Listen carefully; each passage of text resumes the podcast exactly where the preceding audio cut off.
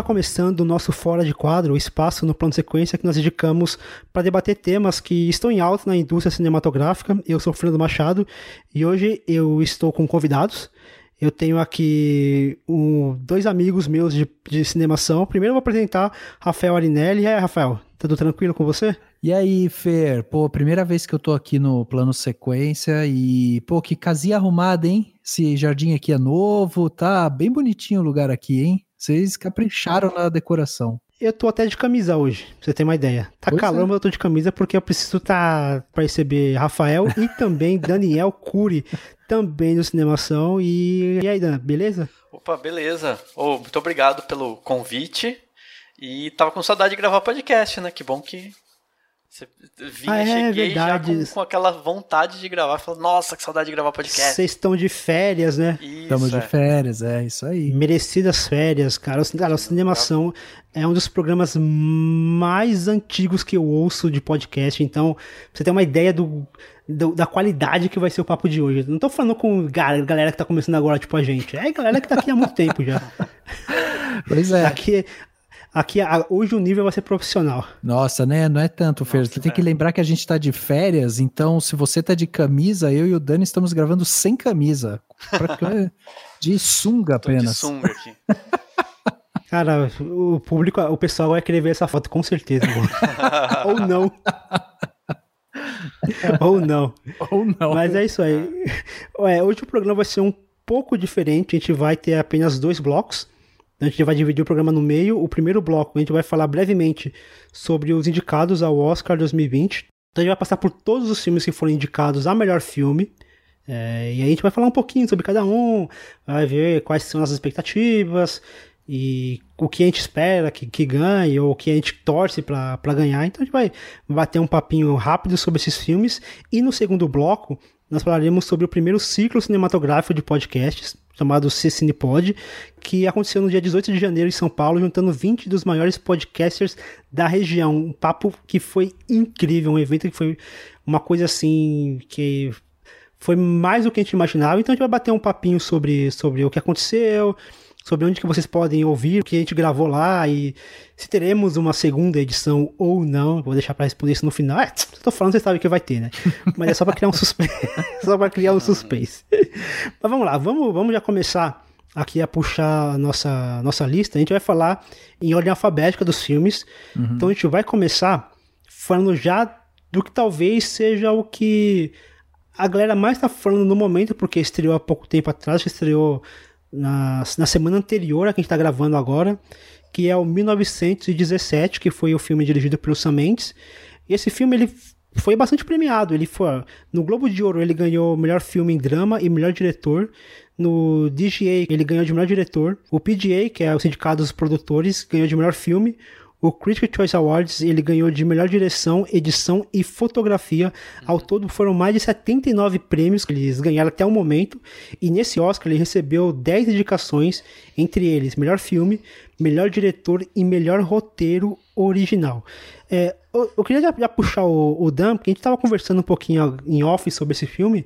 E teve algum barulho assim, porque algumas, algumas pessoas levantaram algumas questões éticas sobre esse filme, da maneira como, como ele retrata a guerra e a maneira como é, ele estiliza também essa guerra. Eu queria saber do Dan, se o, se o Dan concorda com isso, o que, que ele acha, o que, que ele achou desse filme também. Sim.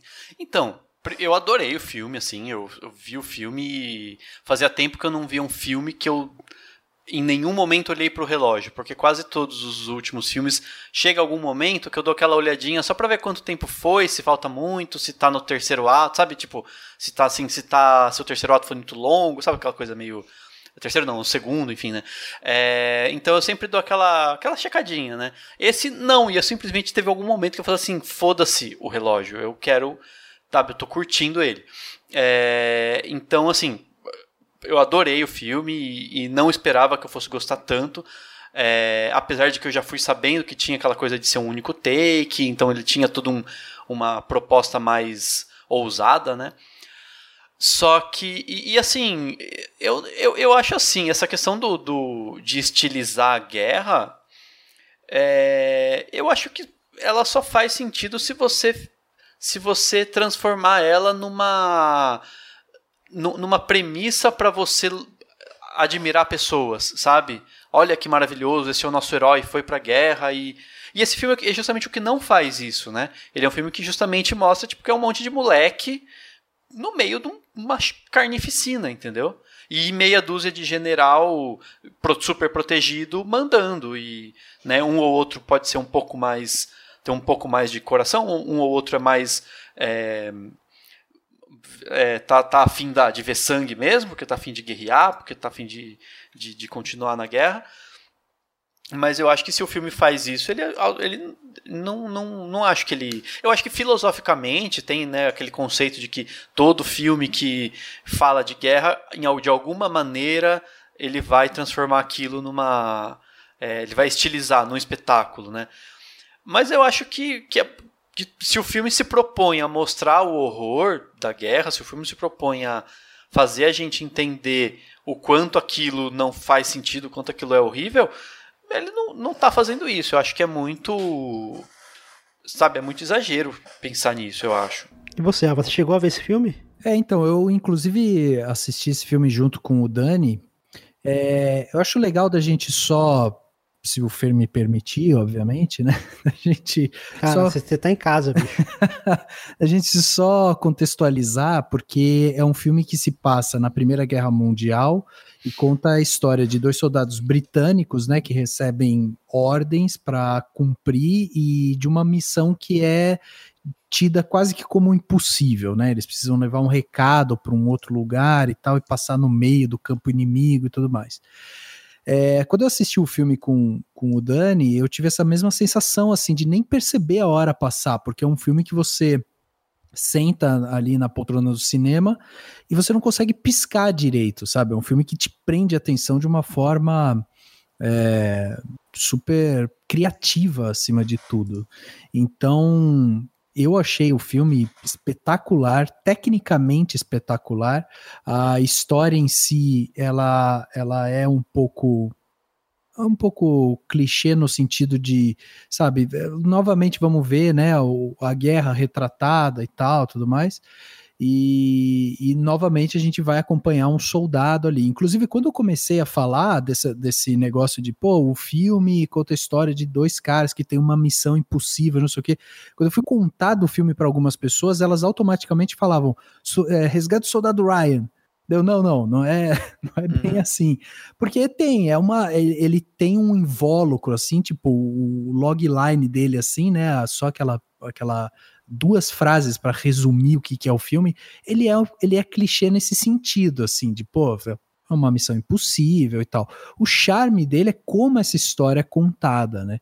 E aí eu acho que essa coisa de você admirar a guerra de algum jeito, ou, né, eu acho isso eu acho uma, uma bobagem, assim. Eu acho que as histórias foram feitas aí e elas estão aí para ser contadas por qualquer tipo de, de mídia e uhum. tudo mais.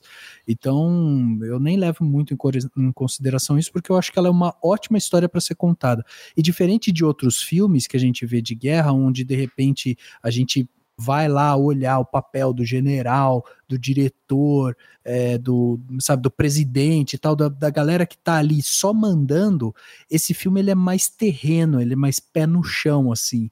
Ele vai pegar dois soldados lá de, de infantaria que estão lá no meio lutando e tal, que tem que cumprir ordem, quer dizer, os caras, sabe, não tem nem opção de falar não, não quero, e eles viram simplesmente garoto de recado, sabe? Então é essa história que a gente vai ver, essa coisa mais mundana mesmo, entendeu? Eu acho que eu vou ser um pouquinho a pessoa dissonante um pouquinho aqui, porque a verdade eu, eu assim, concordo que o filme ele tecnicamente muito é, é um negócio assim que realmente impressiona. Eu acabei de vir de uma, de uma sessão, eu assisti esse filme logo depois de uma sessão do filme Vai e Veja, do Ellen Klimov, que é um filme soviético, uhum. e é um filme muito duro, assim, é um filme que retrata a guerra, mas não a, retrata a guerra de uma maneira muito, muito humanista, muito pessoal, muito sentimental. Então eu, eu já vim dessa carga emocional, e aí quando eu vejo esse filme totalmente clean, esterilizado, assim, eu, aí me causou um tudo muito técnico, tudo muito, muito pensado, tudo muito calcado, tudo muito distante, muito frio. Na verdade, assim, ele propõe uma, uma imersão, porque você está ali meio que acompanhando em primeira pessoa o que, aquela, o que aquele personagem está fazendo, né? É meio como fosse um, um videogame. O pessoal fala muito disso, dessa coisa Isso, do gameplay. É. Você parece estar acompanhando o, o personagem na, na aventura dele ao mesmo tempo eu senti um distanciamento justamente do personagem. Eu não tinha, em momento algum, eu me senti interesse em acompanhar aquela história porque eu não senti interesse no personagem. Tudo era muito, tudo era muito bonito, realmente. Tinha hora que você ficava se perguntando assim, tipo, e aí, caramba, como ele fez para filmar isso daqui? Só que eu acho que quando você para, quando eu paro para pensar nisso, é porque o filme já me perdeu.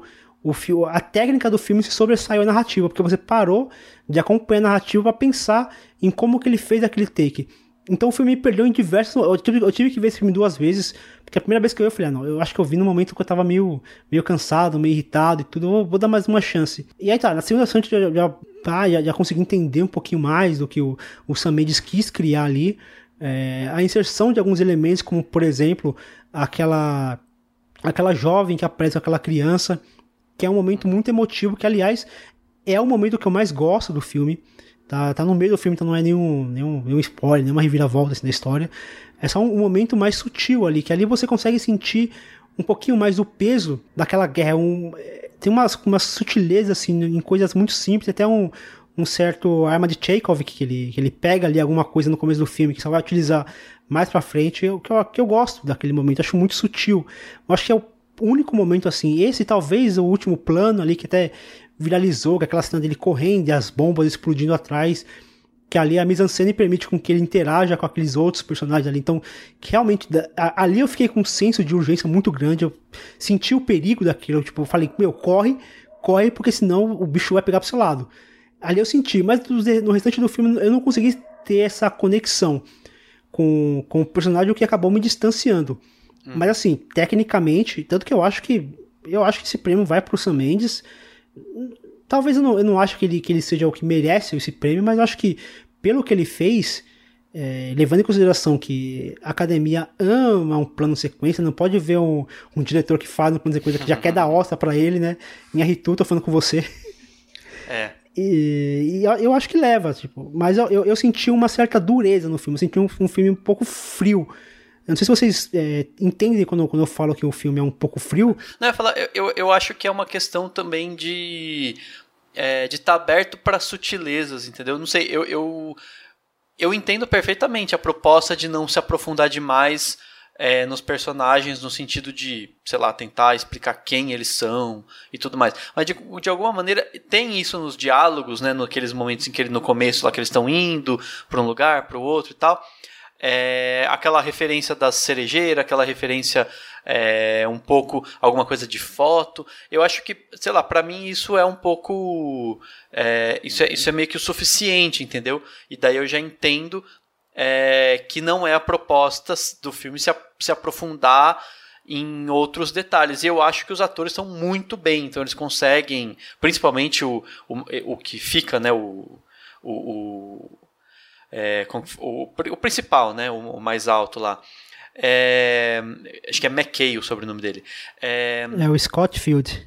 O personagem, isso, é, o Scott Field. É, não, é McKay o sobrenome do, do ator.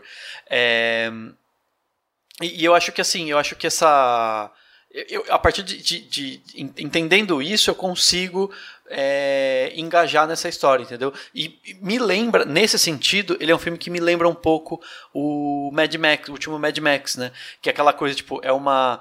São personagens que você não tá. Não, não tem. Não vai se preocupar em aprofundar demais.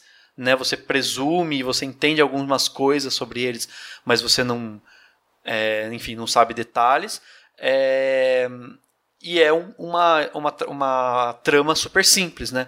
Vou do ponto A ao ponto B e do ponto B para o ponto C e pronto, entendeu? É, é, é uhum. três coisinhas, assim, um vai e um volta para lá e para cá.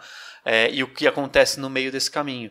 Né? E eu sou muito, eu gosto muito de histórias simples, assim. Claro que eu sei que tem filmes que têm histórias complexas e que precisam de histórias complexas, mas eu particularmente gosto muito de, de filmes em que a história é simples. E eu acho que o cinema, uma das belezas do cinema é você conseguir fazer com que haja coisas muito bonitas e, e, coisas muito profundas em, em uma história que é simplesmente eu preciso ir para tal lugar ou fulano precisa ir para o outro lugar, entendeu? É uhum. É só um simples daqui até lá, né? Eu acho sei lá, eu gosto bastante, assim, então eu acho que. É, né?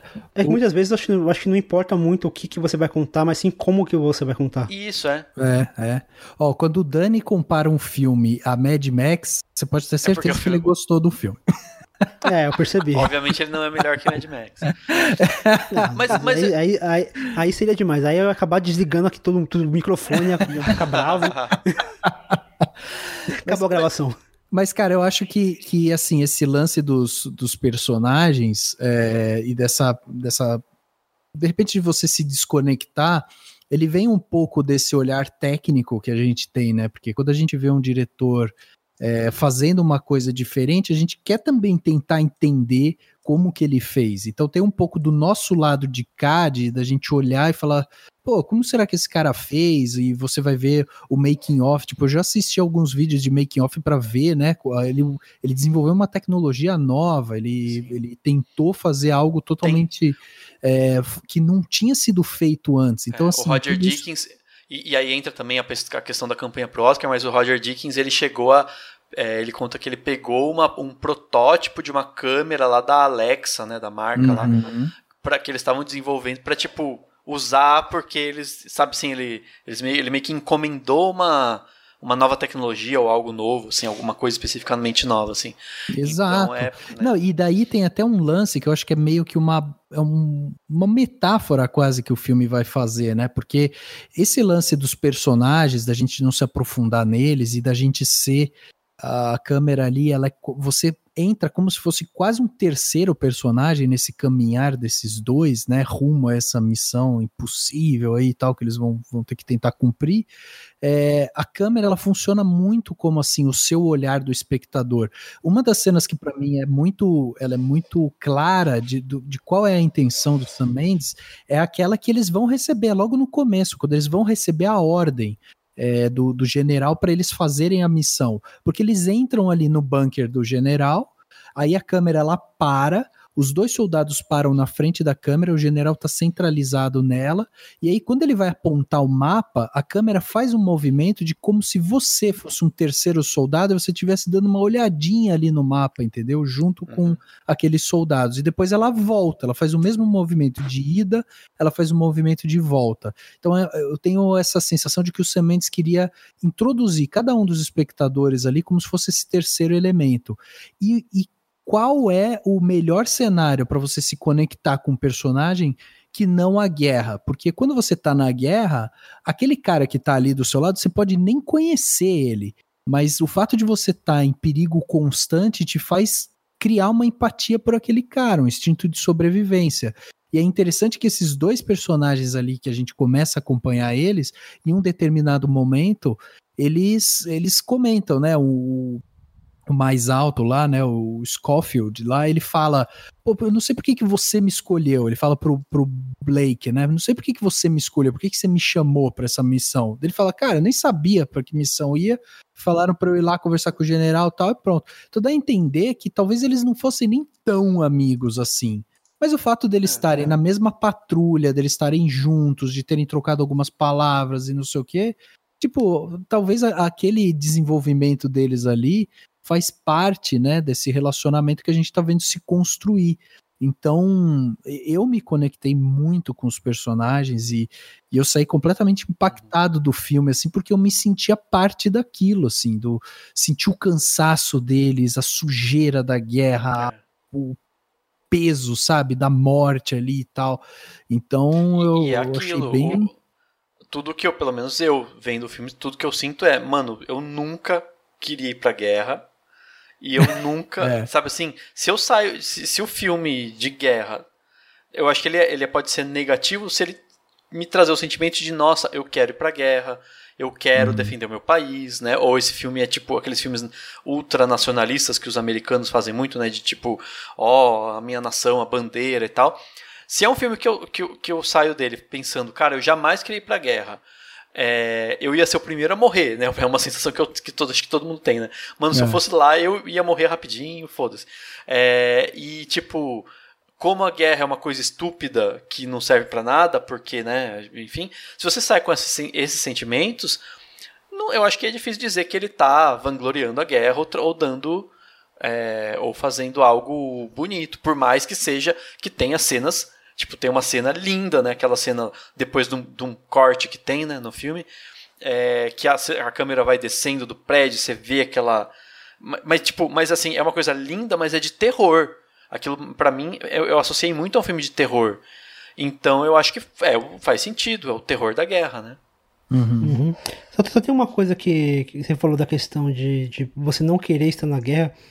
Kaique, tem uma coisa que me incomoda no filme é quando o personagem desse personagem principal ele acaba falando que ele ele voltou da guerra uma vez, só que ele não queria ficar em casa. Ele falou não, não eu queria voltar. É, então eu não sei se eu não sei se, uhum. se se entra em contradição o discurso do, do Sam Mendes de tentar passar um filme que mostra o que a guerra é essa essa coisa tenebrosa, triste, absurda, mas ele ainda assim quer, quer criar a figura do herói, porque esse menino que volta para casa, mas para ele estar em casa enquanto tiver guerra, para ele não é, não é suficiente, ele precisa estar tá presente ali naquela guerra para de alguma maneira acabar sendo no final um, criando um ato heróico.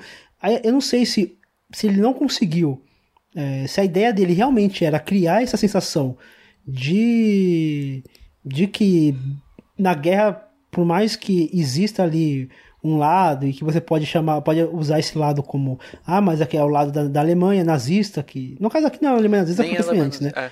é. foi antes, foi, foi, no, foi no, na Primeira Guerra Mundial. Mas da, da Alemanha que quer dominar o, o, mundo e tudo, e ali os britânicos e os aliados, os heróis da, da, da pátria, os heróis do mundo e alguma coisa do tipo, se entra em contradição, porque na verdade o próprio personagem meio que queria estar ali dentro, tá ligado? Uhum. Mas, Fer, você não acha que a guerra ela traz justamente esse sentimento de contradição? Porque, veja, a partir do momento que você tem um líder supremo, um presidente, uma pessoa que está ali tomando as decisões, ele fala assim: galera, seguinte, o país está entrando em guerra, o cara anunciou isso. Aí ele cata lá um monte de soldado, manda para um país lá na puta que pariu, lá, e fala assim: ó, vocês têm que ir lá para defender a nossa, nossa nacionalismos, defender a nação, tem que, sabe, você vai lutar pelo seu país e tal qualquer pessoa que esteja em casa e que ela seja imbuída desse negócio do, do, nacionalismo, de defender a pátria, eu preciso defender minha família e tal, a pessoa ela entra meio em contradição no sentido de se eu ficar aqui, talvez eu não esteja protegendo minha família, porque se o país for atacado, eu não tenho o que fazer aqui. Eu posso ver minha mulher morrer, meu filho morrer e tal.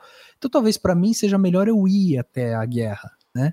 E aí ele vai lá para defender uma causa e tudo mais. E aí a guerra ele se torna também um meio de vida, porque o cara ele está servindo a pátria, mas ele também está recebendo, ele também tem que cumprir ordens e tudo mais. Então eu, eu não sei, cara, eu acho que essa essa ideia que o Sam Mendes traz pra gente é a contradição que a própria guerra é, ela constrói, sabe, no seu conceito, porque ela não é nada mais do que uma contradição gigante, entendeu? Pô, eu, eu quero entrar em guerra, eu como cidadão livre que sou, se meu presidente fala que eu tenho que entrar, que o país está entrando em guerra e eu sou contra isso.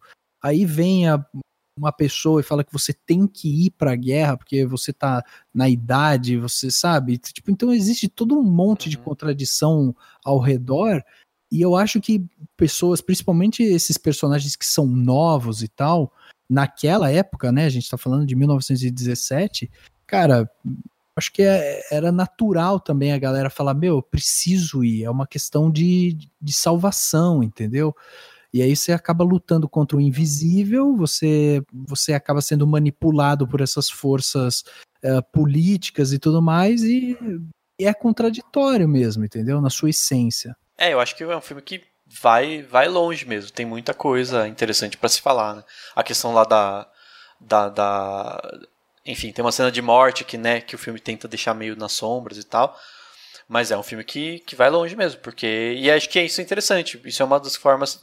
uma das coisas que faz com que ele seja um filme que assim que tem tudo para ganhar o Oscar, né? Por ser até por trazer essas questões à tona também de novo. Né? É, acho que o filme vai, eu acho que o filme ele vai tão longe que nosso papo também tá indo bem longe uhum. e a gente precisa dar, dar segmento. Cara, vontade de falar mais desse filme, mas vamos seguir pro outro filme da pauta que é Adoráveis Mulheres, que é dirigido pela Greta Gerwig.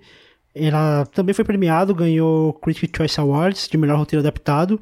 Teve seis indicações nesse Oscar, entre eles melhor filme, melhor roteiro adaptado e melhor atriz com Saoirse Ronan. Vocês conseguiram ver esse daqui? Eu vi. É, eu Adorei. não vi, cara, eu não vi. Ah, o Rafa e... não conseguiu ver, né? É, eu não consegui ver ainda, mas até o Oscar eu pretendo ver. E assim, só, só falando sobre a Greta, né? A Greta é uma diretora uh, super promissora, nova, super promissora. Ela já esteve aí no, no Oscar com Lady Bird, que por acaso eu particularmente não gostei. Ah, verdade, eu lembro. É, eu não gostei de Lady Bird, mas é, Adoráveis Mulheres me, me chama mais a atenção porque eu acho que ela trabalha com um pouco mais de camadas, assim. Uhum. Então, é essa sensação que eu tenho baseado ali na, no pouco que eu li já sobre o filme. Eu não sou muito de ficar entrando muito no filme, né? Ficar pegando muito spoiler de filme que eu ainda não assisti, mas a sensação que eu tenho é essa, que é um filme que ela vai trabalhar muito muitas camadas com base em várias personagens. Então me dá um senso assim de curiosidade maior do que foi com Lady Bird, por exemplo. Ah, sim, ela trabalhando com várias personagens permitem, permite que ela, que ela consiga abrir mais o, a, as variações narrativas é. dela. E, e, assim, é muito, é muito interessante, porque realmente, praticamente todas as personagens, talvez uma tem um pouquinho menos de espaço, mas todas acabam ganhando espaço. Sim, a, a Saoirse Ronan, ela é protagonista, então ela, ela tem mais tempo de tela, até porque a história é contada pelo ponto de vista dela, então a gente acompanha a linha do tempo baseada nas ações dela, ela que faz a história mover, mas todos ali têm um papel é, importante que movimenta a história. E acho que isso deixa o filme dinâmico. Tanto essa, essa questão de quebrar a, as linhas do tempo, quanto também de, de quebrar, uh, de dar espaço para outras personagens se desenvolverem também. Isso acho que filme, isso faz o filme ficar. O filme é longo, ele tem mais de duas horas de duração, mas uhum. ao mesmo tempo ele é dinâmico, ele passa muito rápido. É. E, e, uma química das, dos personagens, é ele é um filme que tem muita alma, né? Eu adorei isso, assim. Ele é um filme gostoso de assistir. É, eu, eu, eu fiquei super, assim, achei sensacional é, o, o, a química entre a Saoirse Ronan e o Timothée Chalamet você vê que tudo bem que eles devem ser amigos mesmo, né? Dizem que eles os atores são muito muito próximos, mas você vê uma química entre eles que você é, é, é assim é, é extremamente é, verdadeira aquela conexão deles que pode ou não ser amorosa, né? E que é uma coisa mas eles simplesmente são muito amigos, são, sabe assim, se fazem brincadeiras e tal, e ela faz aquela, ela quando é mais nova faz aquela tem aquele jeito mais moleca, né? E que combina com ele, assim. Eu achei sensacional. Eu lembro que eu vi. Uma coisa que eu tenho gostado muito de, algo, de, de ver recentemente é filme Good Vibes, sabe? Uhum. Porque eu acho que a gente está precisando muito no mundo que a gente vive hoje. A gente precisa muito de filmes good vibes. Claro que a gente precisa do filme que fala de guerra. Claro que é bom ter o que fala de nazismo, né? Que, que tem, a gente vai falar. É, apesar de eu ainda não ter visto lá o Jojo Rabbit. Claro que é bom ter, sei lá, filmes mais é, é, mais pesados, não tem, não tem como não ter de vez em quando. Mas eu acho muito importante filmes assim, sabe? Que fazem você. Porque ele é muito positivo, mesmo que ele fale. O, o tema central dele é a, a, a, né, o lugar da mulher na sociedade, a forma como as mulheres têm para conquistar, como era a vida das mulheres é, no século XIX e, e, o que, que elas tinham que fazer para tentar alguma coisa. É, mas eu acho que assim ele, ele é muito positivo, ele é muito. Você termina acreditando que é possível mudar, que tudo tem. que, que as coisas têm salvação tal. E eu acho que tem horas que a gente precisa de filme assim. Entendeu? Eu falei, Mas quando, você fala, quando você fala que precisa de filme assim, você diz no sentido de ter um filme de uma qualidade desse tamanho que é indicado ao Oscar, porque tá cheio Também. de filme good vibes por aí, né? Não, não, não, não. É, que sim, ah, não, mas tá cheio de filme good vibes, mas também tá cheio de filme de guerra que é realmente um filme bom, um filme de qualidade, um filme com, com um elenco super grande, super é, de qualidade também, de, de grandes atores. É, e que falando de um tema importante, entendeu? Mas de uma maneira positiva, entendeu? Uhum. É, filme, filme falando sobre, sobre enfim, questões feministas, por exemplo, também tem um monte, e a maioria uhum. tende a ser ter alguma tragédia, ou tende a ser a apontar o dedo para a sociedade e dizer, olha que horror que estamos vivendo. De fato, é importante que tenha filmes assim, mas eu sinto falta de filme do tipo que se termina feliz, você sai do filme feliz, você fala, gente, que é, sabe, essa, sabe, gostoso, sabe por quê? Entendeu? Sabe por quê que eu, eu levantei esse questionamento? Pelo seguinte, tem uma questão que é, é, o Oscar em 2018 ele perdeu a audiência, né? Ele tinha, tinha tido uma queda, chegou lá a 26 milhões de espectadores e tudo mais. Em 2019 ele teve um crescimento de 14% e tal, chegou a 32 milhões de espectadores. Aí, é, o, por que, que eu tô perguntando essa questão de filmes good vibes no Oscar especificamente? Porque apesar de eu, particularmente, achar o Oscar um saco, é uma das premiações que eu acho chatíssimas, eu acho tudo meio chato no Oscar, assim. Então, apesar de eu achar chato, tem uma questão que eu acho interessante que é, o Oscar é uma cerimônia, uma premiação e tal, que atinge muita gente, entendeu? Então, quando você tem um filme que é um filme good vibe, bem feito, com uma diretora mulher, que isso também é muito importante e tal. E aí você coloca esse filme dentro de um de um cenário onde você vai atingir 32 milhões de pessoas, é, é isso que eu acho que o Oscar carrega com ele. A cerimônia Sim. em si eu acho chatíssima, mas o fato dele ter essa é, ser uma cerimônia que tem essa representatividade no, no, quesito público, eu acho importante. Por isso que eu acho importante ter filme desse tipo, eu acho importante ter filme sendo dirigido por mulher, eu acho importante ter filme brasileiro. Por isso, porque o Oscar ele acaba sendo uma vitrine para o mundo, entendeu? Uhum. Por isso que é, ele pauta muito, né? Pauta, tipo, é um dos poucos momentos, é. por exemplo, do ano é que, por exemplo, só um exemplo é, para a gente visualizar, né? Que o Fantástico fala de cinema, né? Isso, exatamente. Então você fala, poxa, é um dos momentos que você realmente você atinge muita gente, né? Que é um filme. Ah, e entra na programação, é, entra na programação da Globo, que é uma programação muito engessada. Uhum. E a Globo, tudo bem, não acho que não, nunca transmite o evento inteiro, não acho que passa só a metade para frente, alguma coisa uhum. assim, porque acho que a premiação começa no horário do Fantástico, mas aí eles passam o final. Uhum. Mas de qualquer jeito, é uma premiação que, que tem o seu valor. Por isso que é, é importante ter ali uma, uma Greta. Assim, também tem uma Greta ali mais, sei lá, no, só, só no, em alguns prêmios, assim, e com pouca chance de ganhar, e não porque ela, o filme não tem qualidade, ou porque a própria Greta não tem qualidade, mas porque a gente vê o, o movimento que, que tem de de sempre premiar os, aquela turminha de sempre. Os, Exato. Turminha do, do homem hétero, branco, cis e tudo. E é complicado, porque assim, não sei, eu acho que a Greta, pelo, pelo menos, deveria estar ali entre melhores diretores, de verdade. Sem dúvida. Sem e não, dúvida. E, eu não tô forçando a barra, tipo, ah, mas eles estão querendo forçar a barra pra incluir mulheres. Não. O filme, cara, assim, um filme que tem melhor roteiro adaptado, melhor filme, melhor atriz e não tem a melhor direção, me soa estranho. É totalmente é, estranho, cara. Esse é um dos motivos pelo qual o Oscar me é tão, sabe, intragável em alguns momentos. Porque eu acho isso completamente contraditório. E veja, a, a Greta, ela é roteirista do filme, ela é diretora do filme e ela não tá ali entre os diretores. É, é. ficou estranho. Mas, fica estranho. É, e, e, tem, e ao mesmo tempo, é, tem, tem também uma questão muito complicada de entender o formato de votação, né? Que é ah, é muita sim, gente é, votando também, quem né? determina os indicados, quem determina os indicados a melhor filme, que é todo mundo, mas aí na hora de votar muda não sei o quê, e aí são só os sindicatos que determinam os indicados.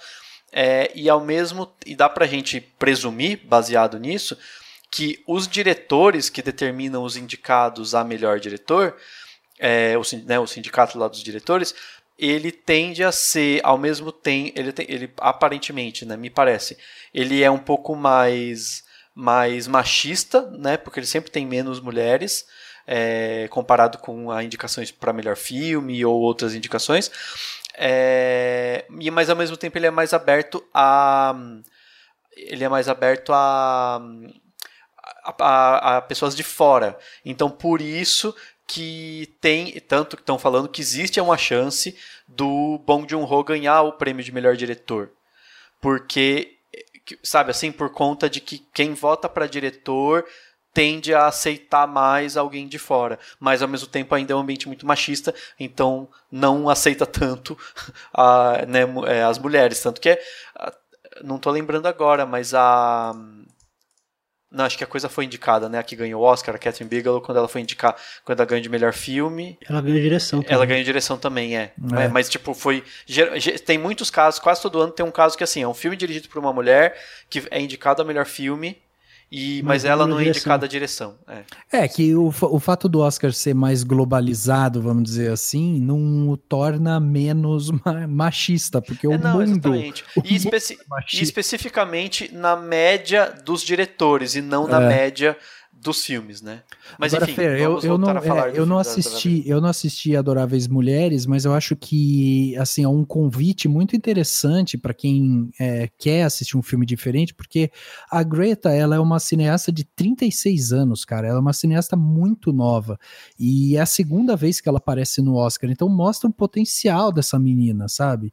E ela levou já prêmio de melhor direção com, com Lady Bird no, no prêmio do National Board, né? of Review, e, e ela ganhou também no, no, Critic, no Critics' Choice o, o, de melhor roteiro adaptado, como o Fer já tinha falado aqui, uhum. o que prova que além de dirigir bem, ela escreve muito bem. É, e ela, e ela escreveu muito antes os filmes do Noah, né? Do Noah uhum. Baumbach. Sim. É... é, a carreira dela começou como roteirista. É, exatamente. E é muito foda isso, porque a maneira como. Até eu, é uma coisa que eu não tinha reparado tem uma cena no, no filme que mostra a, a, a personagem da Saoirse Ronan escrevendo. Ela está escrevendo um livro. Mas a, a, forma como ela coloca as coisas na sala, né, ela a, coloca os papéis dela, é, foi uma percepção até do, da crítica do, do Pablo Vilaça. É uma forma de como. Acho que foi, acho que foi, se eu não estiver muito louco aqui é uma forma de um que um roteirista faz um roteiro, né? Porque o roteiro que, roteirista que espalha os papéis e fica analisando os caminhos e tal, e que provavelmente é o que ela fez, porque com esse filme, é, esse filme basicamente é o romance Adoráveis Mulheres que eu não sabia, confesso, foi ignorância da minha parte, eu fui ver o filme sem saber. É um romance absurdamente lido nos Estados Unidos, tipo, todo mundo leu, todo mundo conhece, tem 40, sei lá, tem adaptações de tudo quanto é tipo animação. Tem, teve uns 10 filmes já que adaptaram, né? Vários filmes, assim, é, produções para TV ou não, é, que adaptaram o filme. E, e você vê que, assim, ela muito provavelmente falou: como eu vou contar essa história de uma maneira que, que ela não foi contada. E a solução que ela encontra é sensacional, porque eu que fui com a experiência de quem não conhecia a história, né, porque nunca tinha ouvido falar do livro e não sabia das de trocentas adaptações que teve antes, é, eu vivi aquilo de ficar tentando encaixar as peças, sabe? Você fica aquela coisa de, ah, ela tá desse jeito por causa daquilo. Sabe, você entende mais ou menos por que, que aquela personagem ficou de tal maneira, mas você quer entender melhor. E aí, aos poucos, o filme vai voltando para o passado e mostrando o desenrolar da trama. E eu acho isso muito legal. E ainda, enfim, reaviva tudo, né? Assim, a, é, ele consegue é, trazer esses, esses é, essa dinâmica e esses elementos que reavivam o, a, a, o, o, o, o caminho of age das personagens, né? o amadurecer de todas essas, essas adoráveis mulheres, né? que são as, as meninas lá é, dessa família. E é muito interessante assim, a maneira como isso acontece, porque, enfim, você, é... e aí junto com isso vem todo aquele discurso que é um pouco mais ela, ela, ela muda, né? Tipo, tem várias coisas que o livro não era. Ele, ele é um pouco feminista para sua época, né, pelo que eu vi, pelo que eu, pelo que eu li sobre ele, ele, ele, ele tem uma proposta que é, é que, que, quebra com expectativas do período em que o livro foi escrito, mas o, o filme traz aquilo como, como mais um socão na, nas pessoas, né? Uma coisa do tipo, por que, que ela tá fazendo daquele jeito, por que, que a vida, vida era daquele jeito. Uhum. É, Dá uma atualizada na história, né? Ela, atuali é, ela atualiza a história, tem aquela cena com a Flor a Florence Pugh tá sensacional nesse, nessa Não, personagem. Ela é sensacional. Não, e, e, assim, e é incrível porque elas estão todas, tipo, são todas mulheres, né? Assim, atrizes adultas, com vinte e tantos anos, e você acredita que elas são adolescentes nas cenas em que elas são mais novinhas, né? Elas são meninas, e aí de repente elas são tipo mulheres e, e realmente acredita, sabe? Você, você, realmente consegue comprar isso, porque elas atuam de uma forma sensacional, assim. Acho que a única que dá para criticar é a Emma Watson, que é, né, tá, tá meio sem graça. É, né? ela, ela não tem sal, né? Parece que ela, faltou um sal nela. Mas. Faltou um, faltou um sazãozinho ali, né? É, sabe, faltou, ela tá meio. Ah, tá. Mas, mas ela também, a personagem dela não aparece tanto, não, não, não, não é, coloca... então, é, na verdade, ela é a única personagem assim que realmente fica meio. É, é, ela é o elo fraco da história, né? Uhum.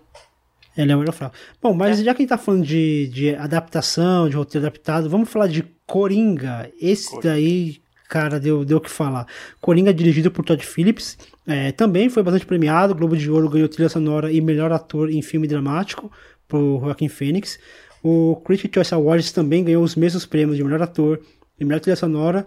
E no SEG, que é o Sindicato dos Atores, ganhou de melhor ator. Ao todo foram 11 indicações ao Oscar. Eu acho que foi o que mais teve indicações, se não me, não me falha a memória, né? Uhum. E teve, das, das indicações, dentre elas estão Melhor filme, melhor diretor, roteiro adaptado e melhor ator. É, esse todo mundo viu, né? Então vai, vai, ser, vai ser tranquilo falar dele. Mas também a gente já falou tanto desse filme, falou tanto, tanto desse é. filme, é. falou tanto desse filme que, que às vezes até cansa de tanto de falar desse filme. Porque eu acho que desses, da, desses de, de todos esses nove filmes aqui, talvez esse foi o que mais dividiu opiniões, assim. É, muita gente detestando, outros amando, outros colocando como uma obra-prima, outros colocando como um filme perigoso, gente falando que, que, ia, que ia morrer gente por causa desse filme. É, que, que vocês, como que vocês lidaram com toda essa polêmica? Vocês participaram, vocês bateram boca? É, vi que vocês, vocês gravaram um programa, mas fora do, do, do podcast, vocês conversaram muito desse filme, porque eu, eu de verdade, assim, eu, eu evitei, porque eu, eu, fiquei meio, meio saturado, assim, de, de umas polêmicas meio bobas, assim, em é. da obra. Você sabe, Fer, que eu tenho uma coisa que todas as vezes que eu vou no cinema, assisto um filme, e aí depois eu gravo um podcast sobre ele, para mim o podcast, ele meio que fecha o ciclo do filme, sabe? Porque é um momento que eu, tipo, posso debater sobre ele livremente. No, no Cinemação a gente fala dos filmes com spoiler, né? Então a gente fala livremente sobre ele. E aí, para mim, meio que fecha o ciclo assim, e daí eu meio que desencano do filme, paro de pensar nele, assim, depois de um tempo, sabe? E, assim, Coringa, para mim, ele tá nessa prateleira de que foi um dos grandes filmes que a gente teve em 2019 e para mim, junto com 1917, é os, na, na, minha opinião, pelo meu coração, né? São os dois favoritos a, a levar o Oscar, porque foram os dois que mais me impactaram. Eu saí do filme e fiquei completamente impactado por Coringa. Foi um filme que eu fiquei carregando ele mais uns dois, três dias, digerindo, pensando, sentindo, entendendo e tal. E aí, quando a gente foi gravar o podcast, eu fui atrás de umas nuances, né, do que, que o filme uh, poderia trazer, como paleta de cor, como uh, os cortes, o significado da dança e tudo mais. Então, para mim, Coringa é um filme é, incrível, assim, um achado dentro do, dos, desses filmes de super-herói. E eu acho que a polêmica que ele, que ele trouxe com ele foi justamente porque foi um filme que, cara, o filme bateu um bilhão de dólares, né, em bilheteria. Tipo, é, é incrível o que, que esse filme fez, o quantas pessoas ele levou para o cinema, assim. Então, assim, foi um dos maiores sucessos que, que a gente viu aí da DC e tudo mais, é, com, uma, com um linguajar totalmente diferente do que a gente estava vendo dentro dessa batida de super-heróis e tal. Então eu acho que ele, ele elevou a discussão por isso, porque quem é fã de quadrinhos, quem é fã do personagem e tal, vai discutir se aquilo ali é realmente a origem dele, se não é, se aquele é o Coringa de verdade, se não é e tal. Agora, quem gosta de cinema e, e vai ver esse filme sabe, pensando como obra cinematográfica e tal, eu acho muito difícil você achar é, problemas profundos nesse filme, porque por mais que a pessoa fale, pô, Todd Phillips imitou o Scorsese e tal, ah, mas que ótimo que ele imitou e fez um filme dessa categoria, entendeu? Então, assim, eu não vejo muitos problemas nesse sentido, não fiquei entrando nessas polêmicas, assim, quando a pessoa vinha debater a origem do personagem, quem era o Coringa e tal. É, eu não tenho nem base para discutir isso, porque eu não sou um, um cara que fica acompanhando muito desse mundo de quadrinhos e tudo mais. Mas eu, para mim, Coringa foi um dos filmes assim que, que mais me impactaram. Eu, eu já assisti ele umas duas, duas vezes, três vezes, que não é o meu normal, não costumo repetir filme. E, e, eu ainda assim, todas as vezes que eu assisto, eu encontro alguma coisa ali diferente que me toca de uma forma diferente. Então, é um filme que para mim me impactou muito. É, eu, eu, eu gostei muito dele. É, eu acho que ele realmente tem esse peso. Eu não vejo ele como algo que é, incentiva, porque tem, né, tem gente falando, ah, ele incentiva a violência e tal. Eu, a minha leitura foi bem, bem contrária. Foi bem do tipo. É, ele, ele mostra como a violência chama mais violência e como o ciclo é, é, é, difícil de se quebrar quando você tem uma sociedade toda falida e, um, e, né, e, uma, e pessoas que com problemas que ninguém consegue, ninguém ajuda a resolver, e aí junta tudo, vira um, essa bola de neve e aí permite que esse que, que surja né, uma pessoa como o Coringa. É, até escrevi na minha crítica, né, uma coisa, eu lembro que eu, escrevi, eu cheguei a escrever e eu falei alguma coisa é, sobre justamente é, mostra como que assim essas sociedades fazem com que as grandes massas possam confundir um louco com um herói, né? Assim, achar que ele é um alguém importante quando na verdade é só um cara muito louco. É, e aí, consequentemente, ele, ele vira um vilão, como é o princípio né, do, dos quadrinhos do, do Coringa. É, mas eu, eu entendo um pouco assim algumas críticas do tipo é, que, que o Todd Phillips ele não estou dizendo que eu acho que isso diminua muito o filme, que é nossa, isso faz com que o filme fique ruim. E não gosto muito desse approach que muita gente teve do tipo, é, falando assim, sabe, ah, é, nossa, que filme. Coringa na verdade é ruim por causa disso. Né? Eu, eu não gosto muito dessa coisa muito. É, muito violenta como, como ele, mas eu entendo um pouco quem disse assim, quem diz assim, ah, ele emula o, o, o Scorsese em vários, em vários momentos, realmente de uma forma mais de uma forma mais copiada e menos e, e, sem se apropriar tanto. Eu acho que tem alguns elementos, alguns momentos que o filme faz isso, mas também não vejo como, como algo como algo grave, entendeu? Só que eu também não tô, não sou o cara que pirou no Coringa do tipo assim, meu Deus, filmaço. É um ótimo filme. E tá bom, entendeu? eu acho que o meu único problema com Coringa, na verdade, eu acho que é o, o ato final e a maneira como o Todd Phillips ele amarra a história do Coringa. Porque ele, ele bebe muito do Scorsese, mas tem uma coisa que o Scorsese não faz, que é no final o Scorsese sempre ele sempre acaba julgando seus personagens, fazendo com que ele de alguma maneira pague pelos, pelas suas ações. De alguma maneira, os personagens do Scorsese no final é, mas alguns questionam, por exemplo, o Jordan Belfort do Lobo de Wall Street, falando que ah, ele continuou, ele continuou a vida dele, mas de alguma maneira ele perdeu muito do que ele tinha. Ele, ele teve um, um, Ele passou por muitas dificuldades por conta da maneira como ele levou a vida dele. E também está falando de uma história real também, então já, já é um pouco diferente do que uma, uma história fictícia. Mas eu acho que faltou uma sutileza no Todd Phillips na maneira como ele da maneira de, de, ele fechar o arco, assim, de fechar. Porque realmente fica, fica muito dúbio, assim, e, e dá margem para algumas pessoas acharem o Coringa um herói. Por mais que o filme, em todos os momentos, mostre que o Coringa não é herói, um, um cara que mata a própria mãe nunca deve ser pensado como um herói. Mas, é, quando você coloca aquele final, da maneira como foi colocado, pode, pode sim gerar essa interpretação. Eu não acho que isso seja um problema.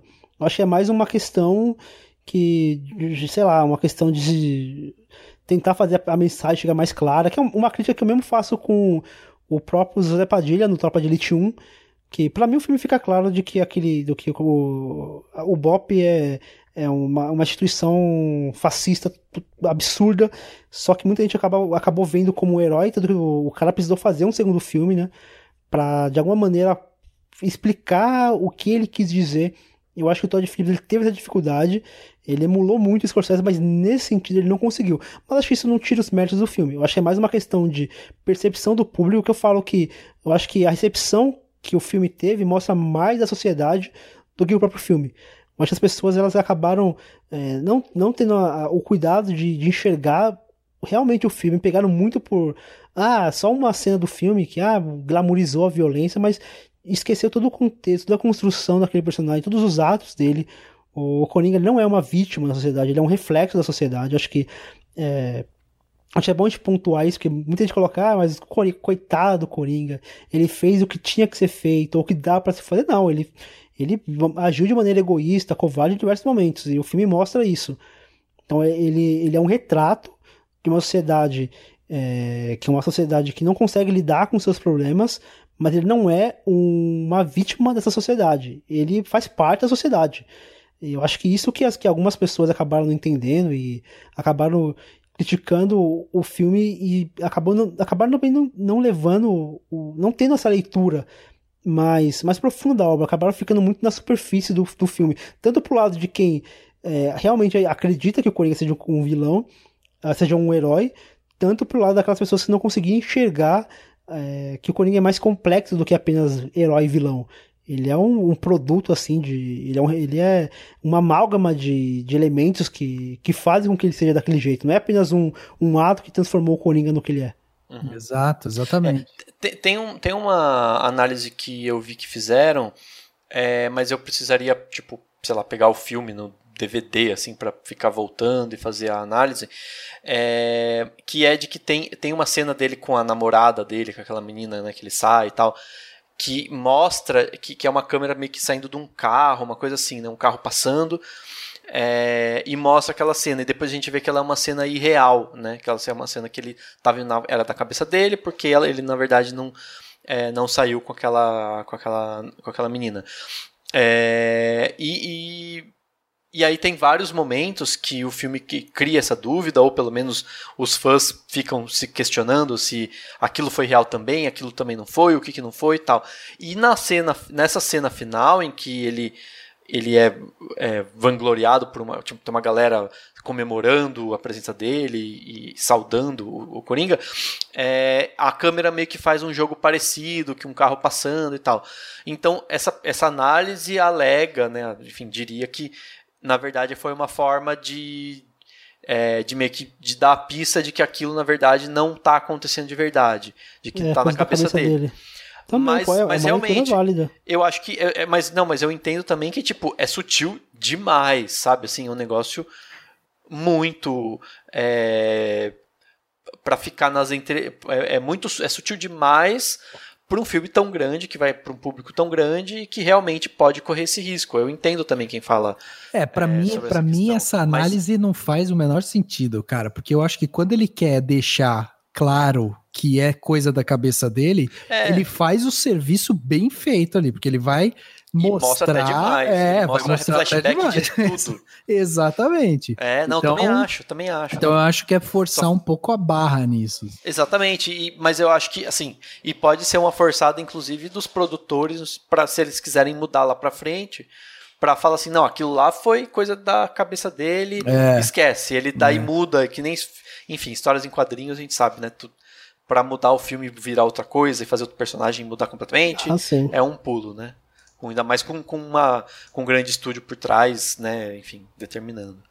Agora, falando, continuando nesse, nesse tema de, de violência, que muita gente também comentou sobre, sobre como, como esse diretor retrata a violência, é, era uma vez em Hollywood com o do Quentin Tarantino, que também é um filme que, que tem uma explosão, uma explosão catártica e violenta no final, e é um filme também bastante premiado. Ele ganhou o Globo de Ouro de melhor filme comédia musical, Ganhou também o melhor ator coadjuvante com Brad Pitt e ganhou o melhor roteiro, é, roteiro original com Quentin, por Quentin Tarantino. Também ganhou o Critics' Choice Award de melhor filme, melhor ator coadjuvante do Brad Pitt também melhor roteiro original por Quentin Tarantino. E o Critics ele ganhou um prêmio a mais, ganhou melhor direção de arte.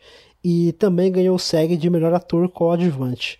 É, ao todo foram mais de 90 prêmios no mundo todo e na, no Oscar teve 10 indicações. Entre eles, melhor filme, diretor, ator coadjuvante e roteiro original. Esse também é um filme que, tipo, lembro que na época acabou gerando uma polêmica assim na questão de, de como o Tarantino ele retrata a violência, principalmente a violência contra uma mulher, que é uma, é uma cena assim até brutal. Ao mesmo tempo, ele. Ah, esse daí acho, acho, não tem como não dar spoiler pra falar desse filme, né? Porque é, eu acho que acho que vale a pena a gente dar um, dar um spoiler. Acho que quem tá, quem tá ouvindo aqui provavelmente deve ter visto esse filme também. E, e se não viu, dá, uma, dá um pause aí, vê o filme e depois vocês voltam. Porque no final tem aquela cena lá que, que, é, que ele desvirtua a realidade, que ele coloca a Sharon Tate ali, que no final, a história real, ela é assassinada, então ele não mostra isso, que me causou um certo alívio, porque eu estava preocupado de saber como que ele iria retratar uma história real, uma morte que foi muito brutal, assim, muito dura, e ele acaba não colocando, e ele queria aquele final que sim, ele existe essa, essa violência, que é, é, é complicado você ver uma mulher sendo agredida daquele jeito, mas eu acho que estava no contexto da história aquilo, não foi uma coisa simplesmente gratuita. Ah, vou colocar aqui uma mulher sendo espancada. Eu acho que fazia parte da história aquela cena. Não sei se vocês concordam comigo, ou se vocês realmente, é, na época, vocês deram, deram bolas para essa tipo, esse tipo de polêmica. Eu acho, eu acho que quando o assunto é Tarantino, se, se não tiver. Sempre, sempre, tipo, tudo bem, eles são majoritariamente masculinos, os filmes do Tarantino. Mas volta e meia tem, sempre teve, né? Tipo, questões de, de mulheres agredindo, sendo agredidas. Tem inclusive Kill Bill, né? Que é, é quase um clássico do Tarantino com, com toda. com a questão. com a Uma Thurman batendo todo mundo e apanhando também. É, e eu acho que. Eu, eu, é, eu acho que realmente não, não, não faz sentido, porque ela já entra, essa personagem no final já entra como vilã, né? É, e o filme está justamente fazendo aquilo que eu acho que é legal do Tarantino, que eu gosto, assim, que é essa coisa do. É, como que é o termo? É, é uma catarse histórica, né? Assim, é uma coisa. Aconteceu uma coisa no passado, eu vou lá e tento fazer uma catarse com o público para ele se vingar de alguma maneira, pelo menos na arte, né? É, desde, tipo, sei lá, do, do, de um escravo né, batendo na galera no Django Livre, até inclusive, sei lá, tem o, o do Bastardos Inglórios, né, com a história dos nazistas, do Hitler e tal. É, e agora, e eu achei super interessante assim, o que ele se propõe a fazer, aquela, aquele espetáculo de violência que a gente já sabe que vai ter no filme do Tarantino, é, e ao mesmo tempo é, aí a figura feminina com quem ele, que ele guarda com carinho é a da Sharon Tate, que daí não, no filme não sofre a violência, e é essa forma dele dele permitir essa catarse, né? Tipo, é como se você estivesse vendo as pessoas que mataram a Sharon Tate sendo espancadas. É, que na arte é permitido e né, dentro lá do filme que tem todo um ar de é, realmente de, de, de, era uma vez né, de um conto é, e que sei lá faz, faz todo sentido dentro daquilo e aí portanto essa essa essa violência contra essa mulher eu acho que não é é, não tem problema. E nem é, nem é, nem é feita num contexto é, da, da, da, violência contra a mulher que existe na sociedade, né? Ela é, até, outro... até Embora porque... a gente seja um monte de homem falando, mas enfim. não, até é, porque... Eu, eu, até queria, eu até queria aproveitar isso daqui e fazer um disclaimer, que esse, esse tipo de assunto seria muito bom se a Marina estivesse aqui, mas por questões é, de trabalho, questões profissionais, ela não pôde estar presente na gravação de hoje, mas já fica um abraço aqui para Marina, quem tá, a gente gosta de gravar com ela e ter um, uma outra visão. A gente sabe que é, a gente tem um certo limite do que do nosso entendimento, por isso que é sempre bom a gente ter outras pessoas aqui debatendo. Mas fica aqui esse disclaimer para que às vezes um monte de homem falando dessas questões uhum. e a gente sabe que, que seria bom a gente ter uma outra voz aqui, mas infelizmente dessa vez a gente não conseguiu. É, mas então, mas tem uma outra questão que é a Sharon Tate, ela foi morta de uma forma muito violenta. Muito, muito brutal. Muito brutal. Tava grávida e foi um choque no, no em Hollywood e tal. Então é, é, importante também da gente ver que nesse filme especificamente, quando a gente vai discutir essa violência específica, né, da, uh, contra a mulher ali e tal, é, ela é uma obra ficcional, né? E o filme em si, o título do filme em si já mostra que é uma obra com uma visão fabulesca daquilo. Então o Tarantino, ele se permite, como o Dani falou, contar a história de uma outra forma.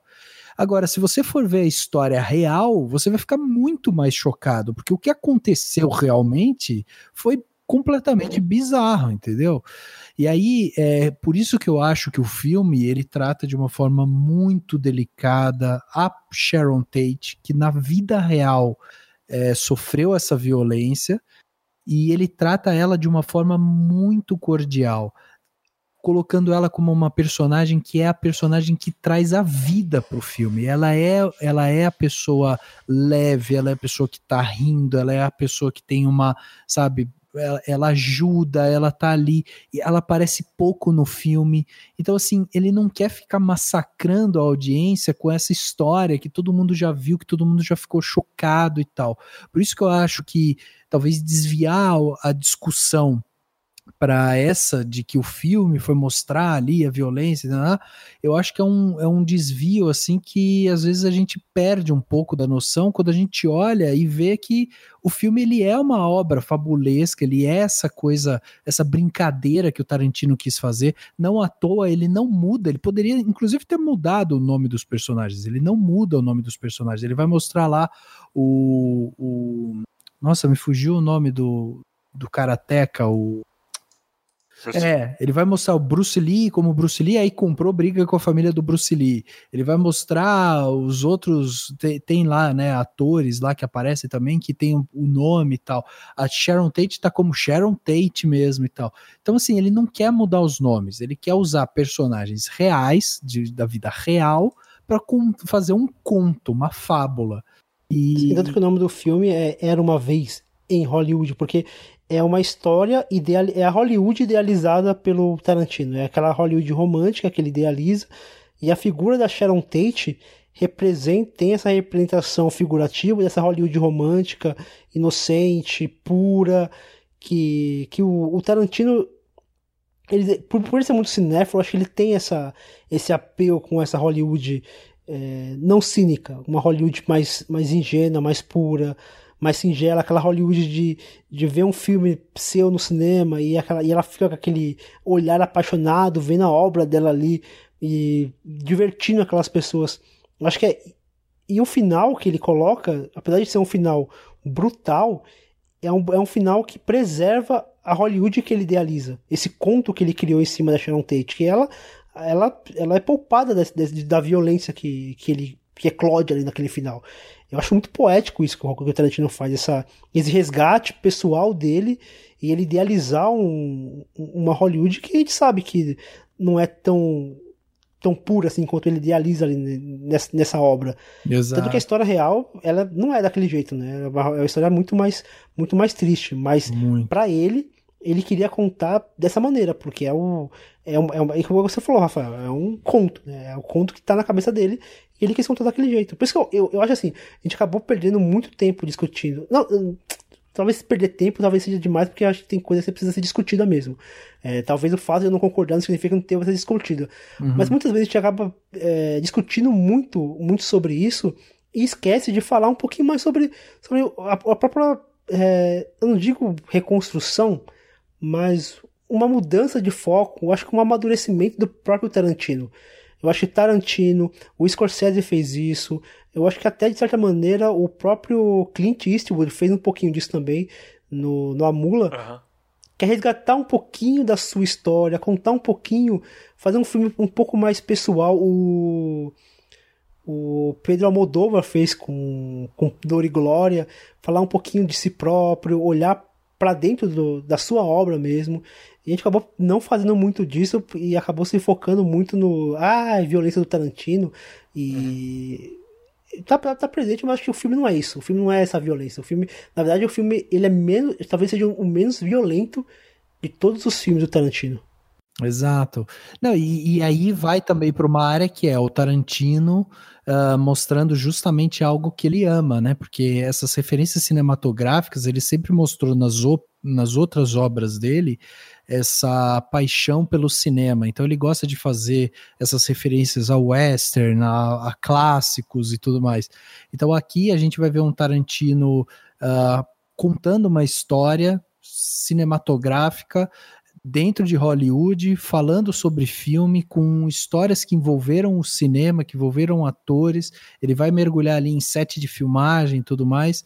E, e, a gente percebe ele mais à vontade nessa direção no filme, realmente. E também com o roteiro, né? É uma coisa, é quase que uma homenagem. E fica o suspense, né? Será que esse vai ser realmente o penúltimo filme dele? Será que a gente, será que a gente vai ter só mais eu, um e acabou? Eu não sei não. Eu acho, eu, eu, eu acho que ele depois pode migrar para umas séries. Uhum. E falar, ó, tá Seria vendo? Legal. Foi meu último filme, agora só vou fazer um monte de séries e de repente pode ser uma boa, né? No, é, no mundo é. de hoje. Eu, eu, eu, eu abriria uma série do Tarantino fácil. É, não, eu tenho, eu tenho também. Acho que seria um ótimo caminho. Se ele não pensou nisso, Fica a sugestão aí, quando ele estiver ouvindo o podcast em sequência, gente, ele já, já anota aí no caderninho. É isso aí. Falando em ver, vamos falar de um filme que acho que vocês não viram, e acho que pouca gente viu, que é Ford vs Ferrari, dirigido pelo James Mangold. Para quem não lembra, o James Mangold é o diretor de, de Logan. E ele também ele ganhou um prêmio, na verdade, assim, relevante, que é o Hollywood Film Awards, de melhor diretor, melhor edição e melhor edição de som. Teve cinco indicações, entre eles melhor filme, melhor edição de som, mixagem de som e montagem. Ninguém viu esse filme, né? Só eu. É, fair. Pois é. Eu confesso, eu confesso que eu fiquei com vontade zero de ver esse filme. Olha, Zero não. Falar... Mas assim, eu falei, não, eu não tô muito afim de ver. E foi na época, eu acho que ele foi lançado meio que na época da CCXP. Aí foi uma correria foi, foi. eu não consegui ver. É, então, o filme, o filme é interessante, sim. Ele é... Eu acho que faz sentido. Ele, ele tá indicado a melhor edição de som e melhor edição, montagem, no caso, né? Uhum. Porque ele, ele, ele tem um, um, Eu não sei se ele tem uma, uma questão assim de. Geralmente, quando você faz filme de corrida, é, os cortes são muito, são muito dinâmicos para tentar demonstrar a dinamicidade da corrida e tudo. Então isso acaba funcionando. Ao mesmo tempo, o filme ele tem poucas cenas de corrida assim. Pro filme que chamado Ford vs Ferrari, eu esperava mais, por exemplo, eu acho que Rush né, do Ron Howard. Nesse sentido, ele consegue. Ele funciona melhor como um filme de corrida do que aqui o, o filme do Mangold.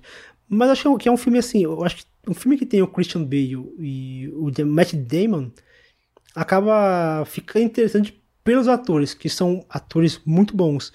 Mas a história ela é, ela é bem qualquer coisa assim, tipo. É o tipo de história que você que você assiste o filme, ok, me diverti, o filme bonitinho, tudo, ok, não conhecia essa história, eu mesmo não conhecia a história desse corredor. Também acompanho bem pouco qualquer tipo de, de automobilismo. Uhum. Então é um filme assim, é um filme bom, porém é um filme esquecível. Do, de todos os filmes aqui, talvez seja um mais. Não, seja, não é um filme ruim, não é um filme que eu não tenha gostado. Mas é um filme que para mim soa indiferente, assim. Acabou o filme, ok, beleza. Assisti um filme aqui divertido, nada demais. Uhum. Tanto que eu até estranhei a indicação dele, porque ele, ele tá muito. tá muito destoado dos outros filmes.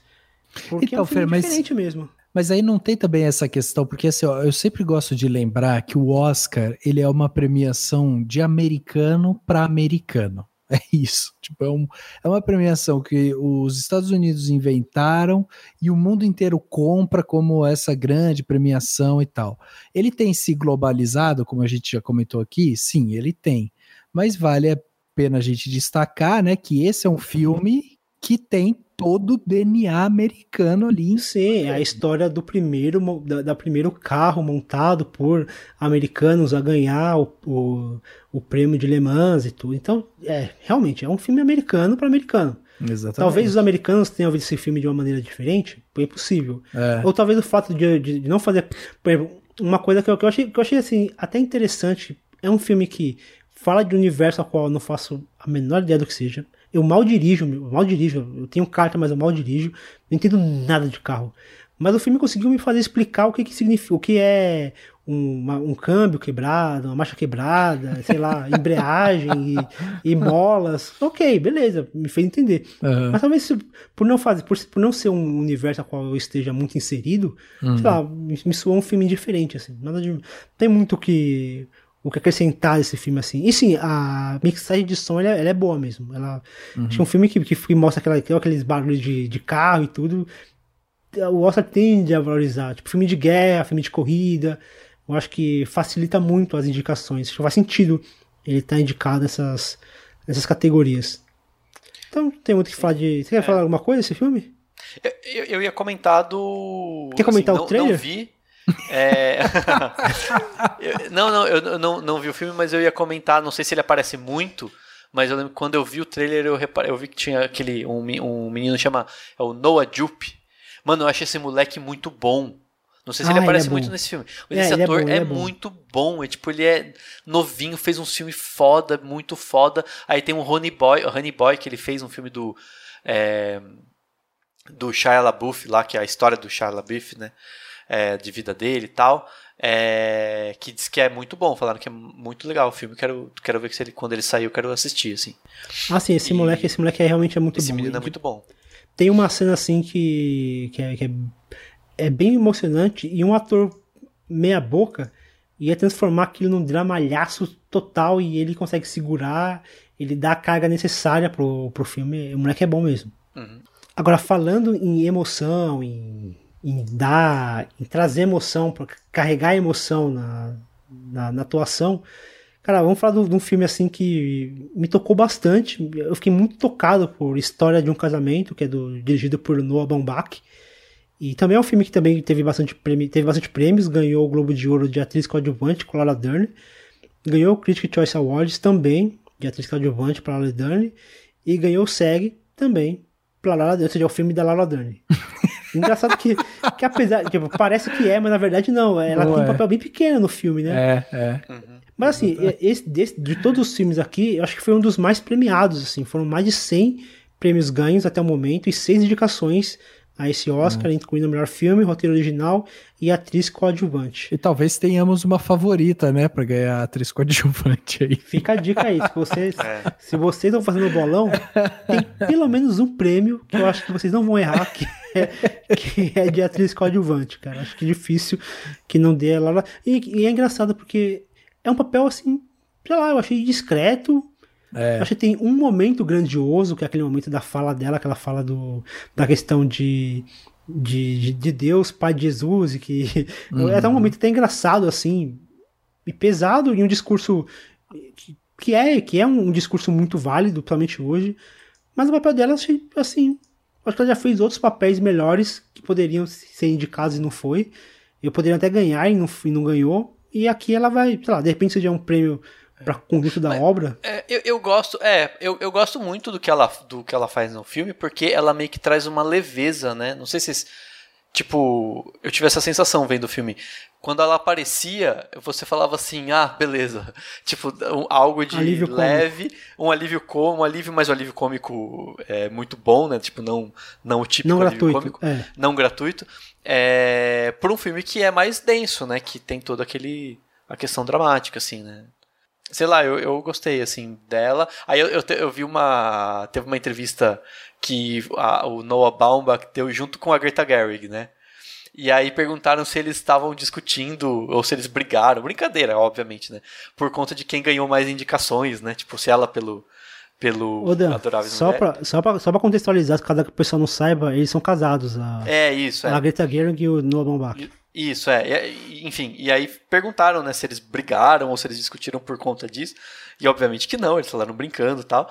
É, E aí alguém comentou, acho que, acho que foi um vídeo, se alguém comentou embaixo assim, certeza que eles brigaram pela Laura Dern ter ido pra um filme e não pelo outro, né? Tipo, se- tipo, não, ela tinha que ter sido indicada pelo meu filme, não, pelo, pelo meu filme. Então, tipo, e é bem isso assim, ela tá nos dois, né? Ela tá no, no do Noah e no da, da Greta Gerwig. É. Cara, eu acho esse filme muito sensível. É aquele típico filme que você percebe que, que ele tem o peso da direção e o peso do texto, né? Isso que é mais interessante, assim. Ah, o Noah tem uma direção que você percebe que é uma direção bem fluida, que ele solta muitos atores, né? Ele deixa muitos atores é, improvisarem e crescerem e, e se movimentarem ali do jeito que, ele, que eles podem para dar aquela carga dramática, porque o filme é muito em cima de atuação. É, para mim, eu considero, do- de todos os indicados aí e tal, eu considero esse quase que como um filme é, teatral, sabe? Porque ele tem a base muito fixada ali nos dois personagens principais, né, do Adam Driver e da Scarlett Johansson, e, e a história toda ela vai se desenvolvendo, né, contando os dois pontos de vistas deles e tal. E aí você percebe justamente essa, essa base teatral, que é muito interessante porque o personagem do Adam Driver no filme, ele é um diretor de teatro. E aí é legal de você ver como o filme ele vai puxar essa carga dramática ali também que o teatro traz no sentido de você ter que colocar o peso da atuação em cima dos atores mesmo, sabe? É um filme que não conta com grandes efeitos visuais e não sei o que, né? Não tem nenhum robô, nem nada, assim, nenhuma explosão, nem nada disso. E eu acho que ele é visceral nesse sentido, de pegar uma, uma questão é, muito assim comum, que é o divórcio, que é a história de um casamento, e destrinchar aquilo de uma forma de que toda história, independente de qual seja, ela tem dois lados assim. Então não importa você só ouvir a história daquela pessoa que está dizendo que está sofrendo, se você não sabe se a outra também não está sofrendo, né? Então, eu acho que a grande felicidade do filme é ele conseguir equilibrar esses dois pontos e ter dois atores que estão assim no auge das suas carreiras. O Adam Driver tem mostrado uh, um, um, lado de atuação assim muito bom. Ele é, ele já mostrou um lado cômico, ele já mostrou um lado heróico, já mostrou e aqui ele faz esse esse homem casado que está uh, sentindo né, o divórcio e tal. E aquele embate né, que ele tem, o Charlie tem com a Nicole, uh, que eles têm no apartamento dele, aquele embate ali. É muito pesado, né? É muito pesado. É. E se vocês repararem bem, tem cenas muito longas. Assim, no sentido do Noah catar a câmera e aí eles começarem a discutir na sala, ele carrega a câmera para cozinha, volta para a sala, aí tem um corte, sabe? Então dá para ver que os atores eles estavam entregues ao papel. Eu acho realmente assim a atuação deles maravilhosa. Tudo no, tá no script, né? Tipo, ele é um filme que não tem quase nada de é, porque geralmente esses filmes com muito, muita discussão, ah, muito é, diálogo, eles tendem a ter os cacos, ter os, os, atores terem liberdade. Esse não, é tipo, tá escrito, eles só falam que tá escrito no roteiro. É, eu acho que é existe uma romantização da. Eu, eu, eu tava conversando isso com o Diego Qualia. Tava falando com ele que existe uma romantização da, do improviso. E, cara, não, improviso tá. Tem, tem alguns momentos que é legal, um diretor que permite a improvisação, mas Cara, quando o diretor, o diretor é bom, o roteirista é bom e ele confia no texto, cara, o ator pode seguir a risca que o negócio vai ficar bom. E o é. Noah ele tem essa capacidade. E vale, vale ressaltar aqui também que muito dessa história é, o próprio Noah passou. Ele passou por essa situação de, de ser um, um diretor, no caso um diretor de cinema, um diretor de teatro, que viveu um divórcio. E, uhum. e ele colocou muito disso no, no filme. E, e, é interessante que até o. Acho que foi o Michel Simões do Cinema na Varanda, ele comentou isso que, que eu achei interessante. Que ele fala que existe um certo distanciamento temporal, porque já faz um, tempo, já faz um bom tempo que o Noah se separou do, do seu primeiro casamento. Então, o, casa, o tipo, um divórcio de início ele, ele é muito duro. Então, é, talvez se ele fizesse esse filme na pouco tempo depois do seu divórcio, talvez se tivesse um, um filme mais amargo. E esse filme, eu acho que, apesar de ser um filme duro na questão de ter essa cena de discussão, que é uma cena muito pesada, eu acho que. É, uma pessoa que seja um relacionamento instável tal, vai sentir o peso, mas quem é casado e quem é casado há muito tempo, ou quem é casado e passou por uma situação dessa, vai sentir um peso maior nessa cena. Ainda assim, o final do filme ele é um pouco agridoce. Ele tem aquele final tá meio bonitinho, ok, é. satisfatório, ninguém sai odiando, querendo matar um outro e tudo, apesar de, de todas as brigas que ocorrem entre eles, eu acho que esse distanciamento fez com que o, o Noah revisse a obra e escrevesse seu filme sem o rancor de, de alguém que talvez seja recém-divorciado. Então acho que ele é um filme muito sensível e agridoce no sentido de que você assiste o filme e você não fica com aquele sabe, com aquelas costas pesadas de falando, caramba, que, que situação difícil que eles passaram. Como, por exemplo, uhum. foi o filme do. do. O, Era apenas um sonho. Que aí sim, é um filme super carregado, do, super pesado, que tem o, o Leonardo DiCaprio e a. e a. A Kate, Kate, né? Winslet. Kate Winslet, essa própria. Que é um, e esse sim, eu acho um filme muito. que é um filme de separação, mas é um filme muito mais carregado. E esse não. Você percebe que tá a carga, mas no final ele acaba de uma maneira mais positiva, assim, mais ok. Eles conseguiram encontrar um, um, um ponto em comum ali para essa separação fosse o menos dolorosa possível. Exato, exato. Não, e a atuação do, dos dois, né, tanto da Scarlett quanto do Adam, é, eu acho que é óbvio que toda a linha de textual ali estava escrita e eles tiveram que seguir, né, o que estava escrito e tal. Mas eu percebo muito, principalmente nessas atuações, quando elas são atuações assim tão viscerais, né, tão pesadas, de discussão, de um começar a interromper o outro ali e tal, que isso é uma sensibilidade do ator, sabe? Na hora que ele tá ali interpretando, na hora que ele tá ali sentindo a cena e ele encarna aquele personagem mesmo.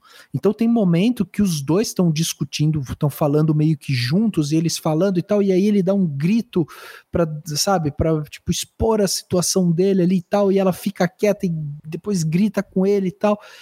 E, e assim, a, a, relação deles é tão verdadeira nesse, sentido que você percebe a quantidade de história que está ali envolvida.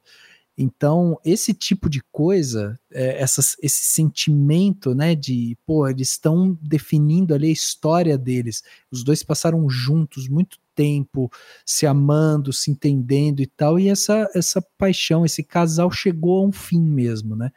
É, e o que eles, e, e apesar de eles, terem, de eles estarem se separando, não apaga a história que eles viveram. Tanto que o filme ele abre mostrando isso, né? Sim. E eu achei essa abertura muito, muito. sensível, é. muito bonita. Que é eles, que é eles escrevendo o, as características positivas de cada um. Uhum. E é muito sensível, é muito bonito, assim, as, e assim, é uma maneira muito inteligente também de, de, apresentar os personagens, né? Porque a gente, a gente não conhece eles. E o filme já começa com eles já se separando. Então a maneira de você já começar. Tipo, já começa o filme já triste porque eles estão se separando, mas porque eles contextualizam. Porque se começa o filme sem a contextualização, você olha para estão se separando, mas, tipo, sei lá, eu não conheço nada da história dele, então não sinto peso disso.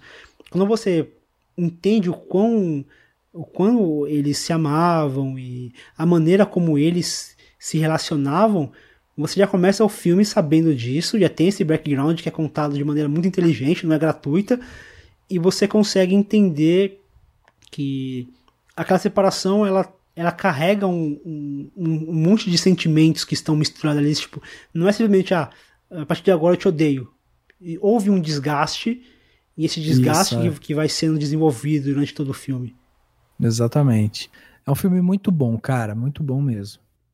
E é bom que tá facinho de assistir, né? Tá na Netflix, então quem, quem, quem quiser assistir, não, quem não. Ela teve poucas exibições no cinema, né? Não foi igual o irlandês que teve bastante. Teve poucas, então. Então quem viu mesmo acabou vindo vendo na Netflix. Uhum. E ele, ele tem uma. Assim, claro, todo filme é muito melhor se você puder ver numa. É, na telona e tal, mas ele tem um, um ar de ser visto em casa não, não perde tanto, tal, diferente ah, de, de outros de irlandês, que tá vindo exemplo. por aí, de irlandês por aí, por exemplo. Tá. Mas antes de falar de irlandês, vamos falar de, de um que eu acho que vocês também não viram, né, que é o Jojo Rabbit, do uhum. Taika Waititi. Pra quem não, não tá reconhecendo o nome, o Taika é o diretor de Thor Ragnarok, que é o filme mais popular dele, mas ele tem outros filmes também que são muito legais. E aqui ele fez um filme que, que assim, eu acho que eu falei de, de Ford vs Ferrari que talvez é o filme mais deslocado, mas acho que esse é o mais deslocado, não na questão de qualidade, porque eu acho o filme é um dos que eu mais gostei desses nove. Mas porque é, ele é um filme não é tão acessível assim, é, apesar de ser uma história é, bem divertida, é uma história esquisita assim, que é uma sátira com Hitler e, e é contada por uma criança, sabe? É um, é um filme estranho. Tanto que é um, que é um filme que não teve nenhum, nenhum prêmio assim muito relevante, ele passou batidas nas premiações. Ele teve seis indicações, entre eles melhor filme, roteiro adaptado e design de produção, que eu achei curioso, mas faz sentido por retratar um, uma época muito específica. E é um filme assim muito. Como vou falar desse filme?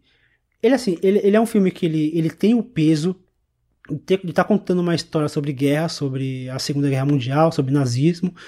Só que como ele está sendo contado por uma criança, e a criança ela tem um, um, uma idealização meio infantiloide do, de Hitler, então ele acaba sendo um filme muito divertido. Uhum. Só que assim, ao mesmo tempo que ele é divertido, tem hora que você, você fala, talvez eu não, deve, eu não, não deveria estar rindo disso. sabe? Tô rindo, mas tá errado, sabe? Essa, essa situação. É. Uh. Tô rindo, mas não deveria. Mas, mas, acho que isso é muito intencional do, do, do Taika, de fazer isso mesmo, de fazer você rir, muitas vezes rir, e, tipo, da situação de tão absurda que ela é, você acaba rindo, porque ela é, tipo, totalmente surreal. Só que no final ele sabe amarrar bem as pontas, no final não fica aquele aquela coisa, tipo, ah, mais um filme levezinho, sabe? No final ele te, ele te coloca pra caramba, que, que situação, que bizarro, que, que merda que é essa. É, foi essa situação, que, que merda que é. E, e, e, também a merda que é o discurso fácil de que é, é tudo em nome de um bem maior. Eu acho que o filme ele dá muito essa mensagem, como que uma mensagem absurda como foi é, a, o que o nazismo pregava, como que uma história dessa, quando repetidas várias vezes de forma heróica, de forma é, a resgatar valores e tudo, como isso é perigoso e como isso é atrativo para as pessoas que talvez não tenham uma real noção do que foi o nazismo. Então eu acho que o filme acaba sendo esse alerta também para. Realmente a gente vê hoje é, sei lá, palavras nazistas embutidas em meio de discursos de ministros, sabe? e, e, você começa a perceber é. que não é à toa, tipo, não foi um fato isolado. Faz sentido e a gente precisa ficar alerta, porque se a gente não fica alerta, a história se repete, cara. A história é cíclica e eu acho que esse filme acaba servindo também de alerta nesse sentido. É, o que me interessou nele foi isso, assim, eu falei, putz, eu tô interessado em como ele vai tratar e isso e como ele vai usar essa ironia que dá pra ver já no trailer, né? Assim, de um, né, uma, essa comédia numa situação dessa, assim. É, e, e, e, tem, uma, tem uma, uma, enfim, é uma crítica que eu vi, assim, de gente falando que, que inclusive é uma situação, não sei se inédita, mas muito rara, né, de se ver no Oscar, porque a Scarlett Johansson foi indicada a melhor atriz, pelo História de um Casamento e melhor atriz coadjuvante pelo Jojo Rabbit, né? Que ela tem a personagem dela no, no Jojo, Jojo Rabbit. E aí eu vi já várias críticas dizendo que não, não tem por que ela ser indicada para atriz coadjuvante, que foi uma forçada, não, Não, não acho que foi uma forçada. O problema é que quando você é indicado a duas categorias, é, a sua atenção acaba sendo diluída. Porque. Sim. Não, é, sim. Então acho acaba sendo prejudicial para ela. Mas acho que ela tá super bem nesse filme. Acho que ela faz um papel muito difícil. É difícil falar porque vai ter um spoiler. E um spoiler que vai prejudicar na, na, experiência do filme. Mas ela faz um papel assim difícil de se fazer. E ela consegue sair, se sair muito bem. Eu uhum. acho que a uhum. Scarlett Johansson acho que ela é subestimada. Muito por conta do, do fato dela fazer filme pra Marvel e tudo. Então acabou gerando um estigma de, de heroína, de sex symbol e tudo. Mas ela é uma excelente atriz. Acho que ela até vem escolhendo bem seus papéis. E acho que, acho que é justo, assim. Não vai ganhar, mas eu acho que é justo ela tá. Porque o papel que ela faz é realmente muito complicado. O Jojo Rabbit, é, infelizmente ainda não consegui ver, mas eu acho que é um filme que me encantou justamente por esse, esse tom ácido dele, né, que, que ele traz, e, e pela sua ironia. Né? Então são, são duas coisas que me chamam muito atenção é, no filme. Todas as vezes que eu vejo o trailer, eu rio no trailer. Principalmente quando você tem aquele é. personagem, aquele amigo gordinho dele lá do, do, do menino, que diz assim: é, são, Cara, tempos, é são tempos difíceis para ser um nazista. Eu acho essa sensacional, né? E, apesar Não, de... e, quando, e quando você vê o contexto dessa frase, cara, você vai se rachar esse moleque, ele é muito, ele é muito divertido. Ele é, ele, ele é assim, ele é o alívio cômico, uhum. só que ele, ele tem umas frases assim que, que de novo, são frases ditas da boca de uma criança, mas que carregam uma verdade, uma dureza assim, você começa a perceber de caramba, cara, tipo, é, é uma realidade que não tá tão distante da gente. O que é muito triste a gente pensar isso. Exato, então, mas eu acho que isso que é, que é uma das. Essa é uma das belezas do cinema, né? Quanto arte que você possa discutir sobre qualquer coisa, falar sobre qualquer coisa. Por isso que a cultura ela precisa ser, ser livre, porque a cultura ela não, não veste, ela não tem um partido. O partido da cultura é a própria cultura, né? Então, é por isso que, que é tão importante. E eu acho interessante porque quando você vai ver um filme desse, além dele fazer essa, essa sátira, né, dele, dele fazer essa comédia assim desse jeito, é, te chama a atenção justamente para pontos que às vezes podem parecer ah, como que será que, que foi essa escalada nazista e tal. Aí você vai ver que tipo para uma visão de uma criança era aquilo, cara, era tipo a professora batendo palma e falando gente hoje a gente vai queimar livro, e aí todo mundo, e porque é isso, você pega as crianças e você vai doutrinando elas de uma forma divertida, uma forma, sabe, lúdica ali e tal. Pronto, você conseguiu, cativou elas, enfiou, embutiu uma ideia nelas ali. E, e essa questão eu acho interessante também. Por isso que eu acho muito legal ver um filme desse tá ali como o melhor roteiro, roteiro adaptado, porque é um filme que realmente ele tem uma, uma questão roteirística interessante e apesar dele não ter ganhado nenhum prêmio relevante, o filme ganhou, né? Ele venceu o Festival Internacional de Cinema de Toronto é, quando ele ganhou o, como filme e o Taika levou o prêmio de melhor diretor.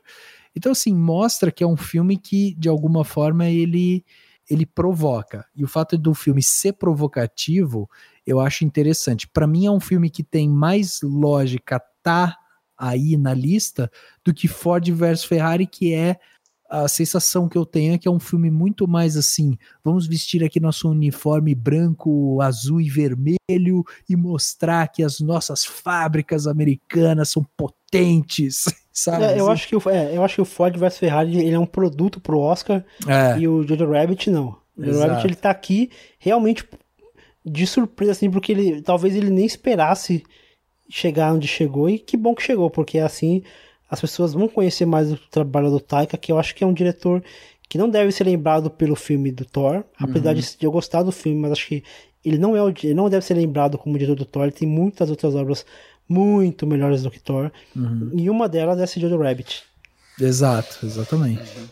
Vamos falar agora de O Irlandês, o filme dirigido por Martin Scorsese, que é engraçado esse filme, porque ele, ele tem mais de 300 indicações em diversos prêmios, porém ele ganhou apenas 17% desses prêmios, ou seja, 53 prêmios de 300. Então ele é um filme que ele está sendo muito indicado, mas está ganhando poucos prêmios. E ele está uhum. indicado a nove prêmios aqui no Oscar, melhor filme, diretor, montagem, entre outros. Porém, ele não é favorito em nenhuma delas. O que é curioso, porque para mim para mim é o grande filme do. Junto com Parasita, é os, são os grandes filmes desse Oscar. É, tendo, sei lá, para mim o melhor diretor vivo hoje, que é o Martin Scorsese, mas ele uhum. praticamente tem eu... sido ignorado nas premiações. É, mas eu, eu tenho uma impressão de que o irlandês é um filme é, não sei se. Não sei. Ah, tipo, é, é uma expressão meio bizarra que eu vou usar, mas ele é um filme que não é pra já. Entendeu? Tipo, é um filme que tipo, vai ganhando, ele, vai, é um ele filme, vai ganhar adeptos ele, com o tempo. Isso, é, ele é um filme para você degustar e com, por ser um filme é, complexo de uma certa forma e por ter essa questão de é, ele conversa com o extrafílmico, né, com o, o, o, fato de o Scorsese ter feito, ter, ter feito filmes de gangster, de ter sido com o De Niro, de ter sido com o Pesce, de ter sido com, de ter um, o, o Alpatino dessa vez, é, com coisas, né, tipo que estão, que são faz, faz parte do da, da, construção do imaginário de Hollywood, da, do, mas é, do, desses filmes em específico, é, ele é um filme para para daqui a um tempo, sabe? Para depois que a gente vê duas, três vezes, depois que muita gente viu, que e aí ele vai ganhar, ele tem tudo para ganhar. É, eu acho que ele vai ser, ele é muito, ele é memorável em vários aspectos e por ser fazer parte dessa carreira do do Scorsese, entendeu? E nesse ponto eu vejo ele, apesar de que eu acho que o, o, o Era uma vez em Hollywood tenha um pouquinho de chance, né, pelo menos no ator, né, e em algum outra, alguma outra é, categoria. É, ator coadjuvante, né, pro, pro Brad Pitt é um dos, uma das possibilidades.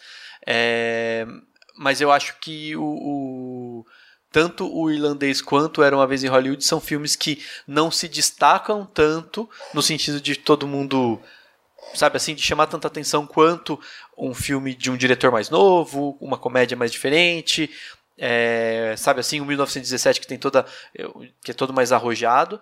É, mas eles, eles são muito importantes na carreira desses diretores que são muito importantes.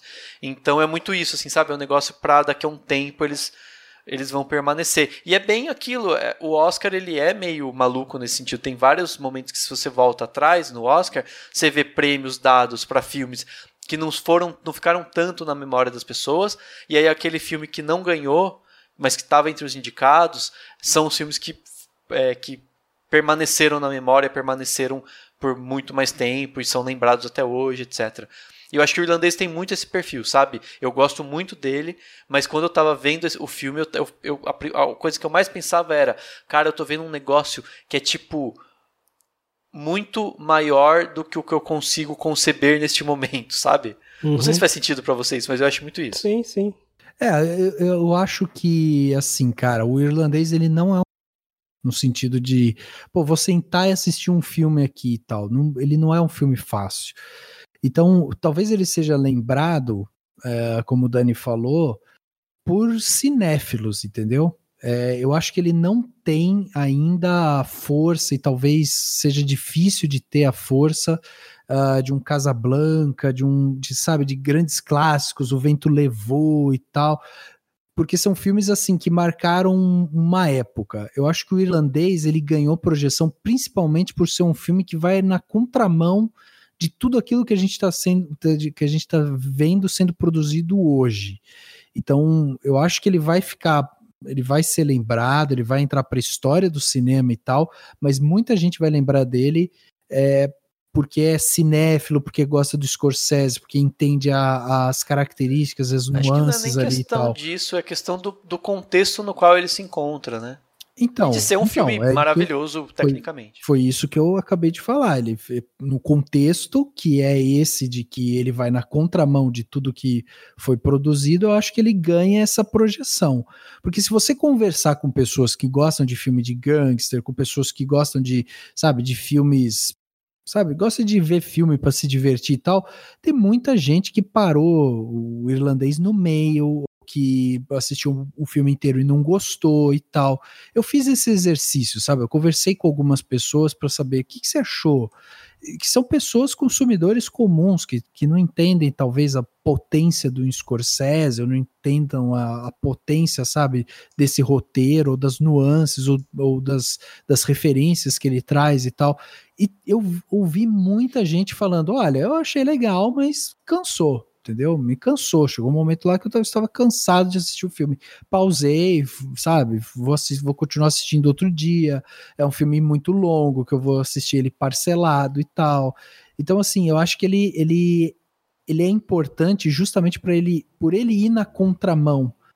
E, e esse fato dele ser muito indicado, né, dele ter muitas indicações em diversos prêmios e tal, é, eu acho que só mostra a grandiosidade de um Scorsese, entendeu? Porque é um cara que ainda consegue se reinventar, é um cara que consegue ainda trazer muita coisa para o cinema, consegue ser provocativo, consegue se colocar no centro das discussões, e eu acho que isso é importante para todo cineasta, ele saber, além de ele saber produzir boas histórias, é ele saber também vender boas histórias. Isso o Scorsese faz como poucos, assim. Ele sabe se colocar, ele sabe como conduzir. E os filmes dele que são focados em personagens, como é o irlandês, são filmes poderosos, são filmes que conectam com, com pessoas e tal, que você sente ali toda a influência que, que o Scorsese exerce né, nos seus roteiros e tal.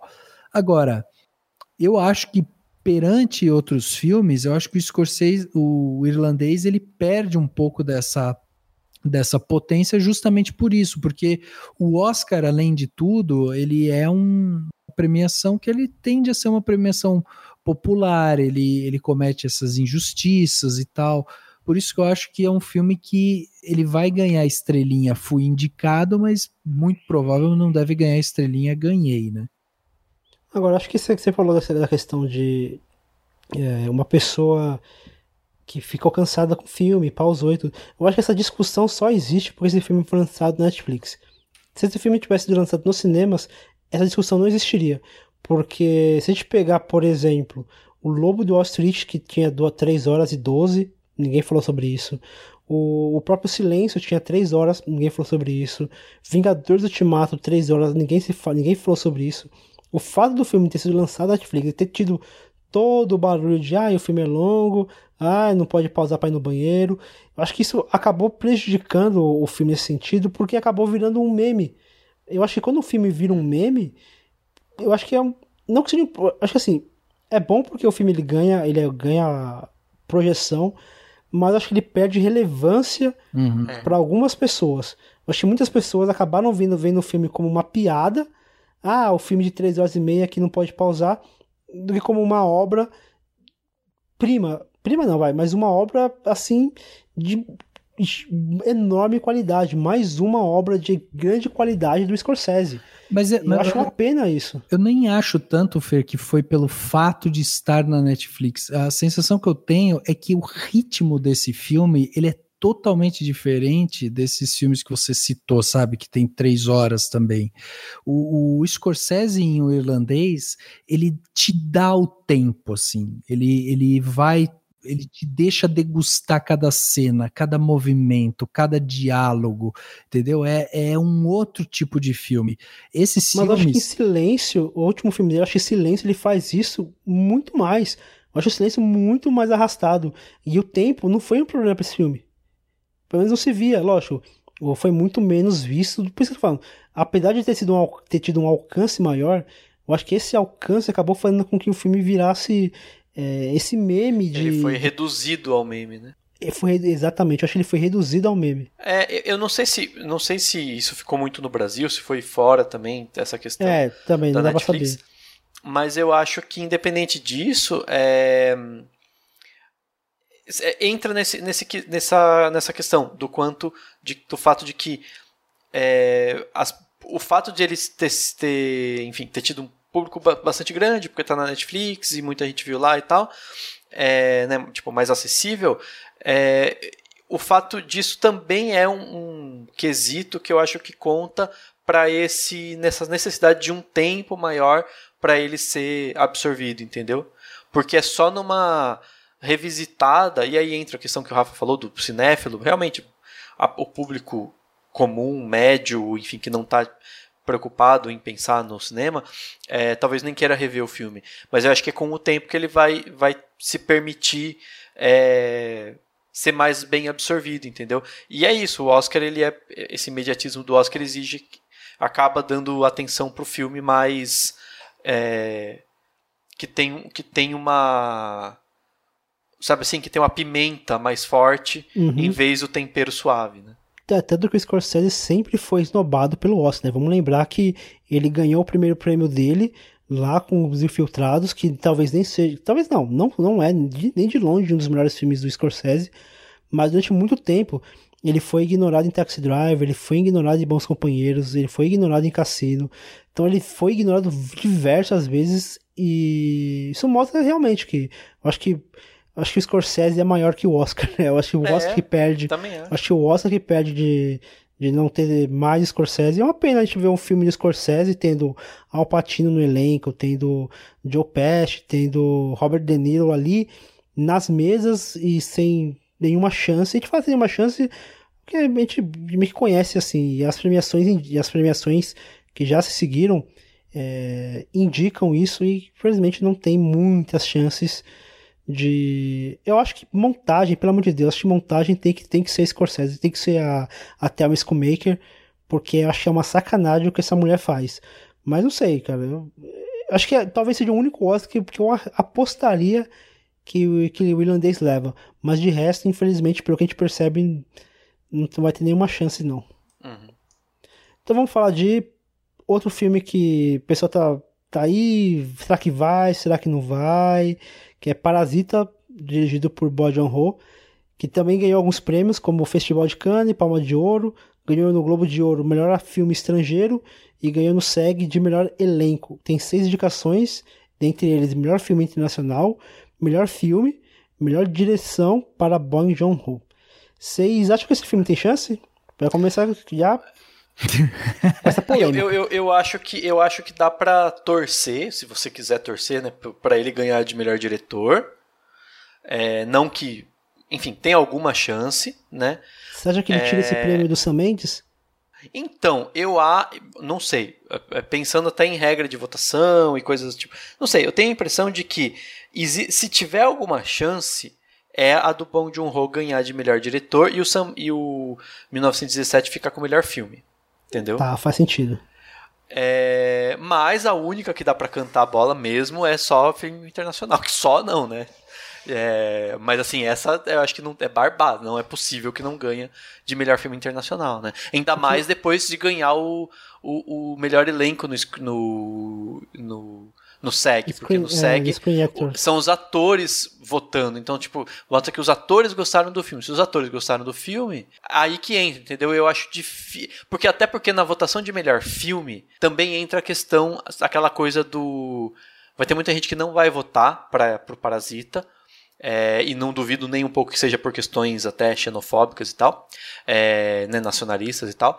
É, e, e ao fazer, e, só- e tem aquela votação, aquela coisa do tipo, você põe na lista, né?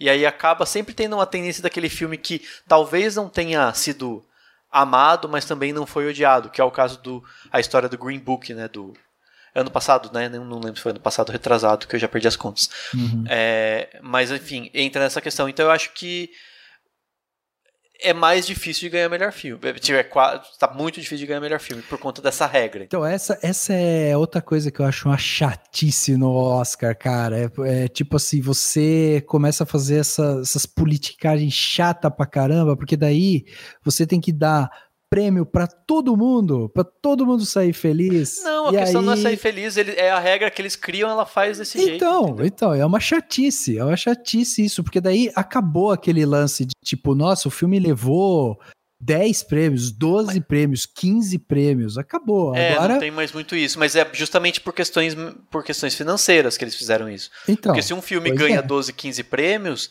você tem uma única distribuidora ganhando, levando a coisada. E se você tem vários é, ganhando um pouquinho de cada um, você agrada a Disney, a Warner, a Universal, né? exato. a Fox que não Sim, existe exato. mais. O Oscar, é, o Oscar ele, tem, ele tá tentando fazer isso, né? Eu, essa- você falou um negócio que eu, que eu fiquei pensando, se o Bong Joon-ho ganhar de direção, vai ser de novo mais um diretor não americano a ganhar. Teve o Chazelle, né, de La La Land, mas depois e antes dele foram basicamente diretores mexicanos, teve o Wang Lee e depois foi o Tom Hopper, eu acho que, que, que ganhou pelo Discurso do Rei. Mas mostra uma, uma coisa interessante, né? De diretores não americanos. Que assim, eu acho que assim. Ah, o Sam Mendes, o Sam Mendes é britânico, no caso, né? é Mas britânico. enfim, é, mas eu entendo, é fora do, da Hollywood. do, do- é, fora do, do, do eixo é, anglo, anglo-saxônico. É, aham. Mas assim, eu acho, eu acho que seria interessante o, o, o John Woo ganhar de direção e o 1917 ganhar de filme, porque fica equilibrado. Acho que aconteceu isso com o. com Quaron. Quaron ganhou direção, mas não ganhou filme, né? Ano passado. É, é. Isso. Então, Acho isso é um acaba sendo troço, uma- cara, que pra mim não entra na cabeça. Pra mim não entra na cabeça. Tipo, o cara, o cara ganha melhor filme, mas não ganha melhor direção, não ganha melhor roteiro. Então, não mas- mas eu acho- É, Não ganha. Aí você fala, caralho, ganhou melhor filme por quê então, se não ganhou os outros Se não prêmios? tem a melhor direção do Pois é. Não, eu acho isso uma chatice no Oscar, uma chatice. Pra mim tinha que dar o prêmio pros melhores e pronto, acabou. Se Parasita mas é o o que melhor, é o melhor? pronto, acabou. O que é o melhor? Qual que é melhor? Parasita ou 1917? Ué, mas eu que tô votando? Parasita, ué, tem dúvidas? É, não. Se você fosse votar, você ia votar em quem? Eu, se Se fosse, você fosse votar, da academia. eu já falei, eu tô entre Coringa e 1917. São os dois filmes que eu mais gostei. Então, é isso que eu tô falando. Se esses são que você votaria, você Eu- não prefere eu daria, que os. Eu daria o prêmio de direção pra um desses dois, inclusive. Pra ou, ou, ou Sam Mendes ou pro Todd Phillips. Porque são os dois filmes que eu achei que tem um trabalho de direção incrível. Foram os filmes que mais me impactaram.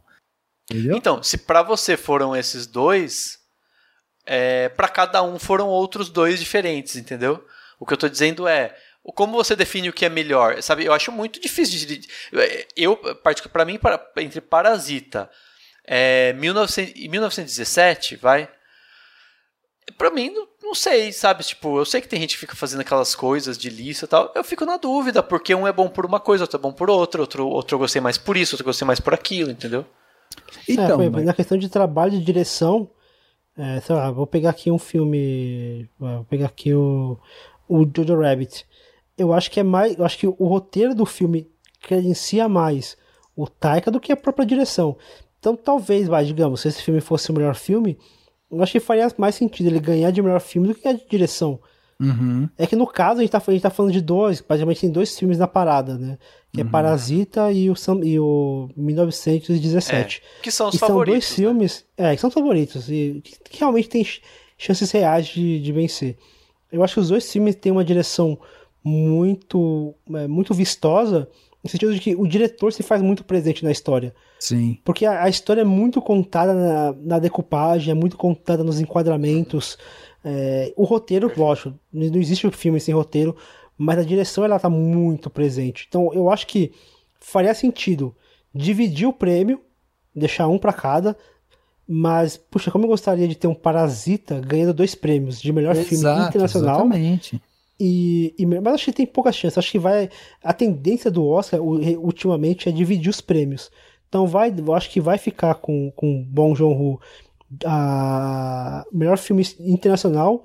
Eu ainda fico na dúvida porque como o Oscar gosta muito dessa coisa, dessa, desse virtuosismo do, do Sam Mendes, tanto que o, o Quaron ganhou muito por conta disso, o próprio Inharitu ganhou muito por conta dessa, dessa coisa criativa não, na verdade não tinha de coisa criativa, é a coisa do, de você fazer algo que algo muito técnico, muito dif, difícil execução. E eu acho que o prêmio, eu acho que o diretor acaba ficando com Sam Mendes e filme com 1990, 1917, mas Sim, tá ali, eu acho que uma chance. É, mas eu acho que melhor filme para Parasita, não sei, cara, não sei se ele tem essa força não, é, toda. Eu também acho muito difícil. Até por questão de campanha, né? Tipo, eles não sei se eles estão fazendo a mesma, né, que os filmes americanos e tal. É... É, mas é, mas é isso. E, e para mim é muito difícil definir, tipo, o que, o que é melhor. Apesar de eu achar que, e, obviamente, Parasita é um filmaço, assim, né? Parasita é um filme brilhante em, em, em, em tipo... Eu, na verdade, eu, é, eu acho que ele é o filme mais completo de todos, né? Ele é o mais porque se você parar para pensar, o 1917 tem, em termos de direção, ele é muito maravilhoso, mas de fato, o roteiro, por, por ser simples, talvez não precise de um Oscar, talvez não seja é, tão, elegível ao Oscar. Ele é tão, tão, faça com que ele seja tão grandioso quanto Parasita, que tem a direção muito boa e um roteiro muito mais trabalhado, com muito mais diálogos, com muito mais é, né, nuances, e uma direção, elementos. É, e não, e uma direção de atores também muito competente, né? Sim. É, acho que a gente acaba, a gente acaba falando um pouco da, das atuações, até porque existe muito aquele, aquele nosso preconceito de que ah, atores sul-coreanos ou atores orientais são muito expressivos, caricatos, mas, mas a gente precisa entender que faz parte da cultura deles. Talvez pra gente possa causar estranheza, mas a gente, a gente precisa buscar outras. É, até até, até a falta de hábito nosso de assistir filmes assim, filmes orientais, sul-coreanos, chineses, japoneses, e que acaba criando esses. A gente acaba criando essa, essa rejeição. Mas o trabalho de direção de atores nesse, nesse Parasita é, é muito impressionante. É, então, esses filmes, esses filmes três vezes. Não se surpreenda se sair um, um Oscar de melhor filme para 1917, melhor direção é, para o Parasita e melhor filme é, estrangeiro para sair é, Dor e Glória, tá ligado? Pô, seria lindo, hein? Pois é, porque o Oscar ele virou isso, cara. Ele só distribui prêmios para vários títulos diferentes e pronto, entendeu? Por isso que é, é difícil da gente, tipo, eu sou péssima nesse negócio de ficar dando uh, uh, entrar em bolão de Oscar, porque eu sempre perco, porque eu não consigo conceber essas, essas matemáticas malucas que eles fazem. Para mim, o Oscar hoje tinha que ser, como eles já estão fazendo, né? Já não vai ter apresentador, então faz votação aberta, entendeu? Todo mundo vota lá. Para mim, Ergue a mão, assim. Né? aclamação. Não, voto, voto é. pela internet, mostra os atores indo lá votar, a galera. Acho que o Rafa quer tipo, quer tipo, quer tipo votação, votação não é? Como que é o. É a apuração de escola de samba?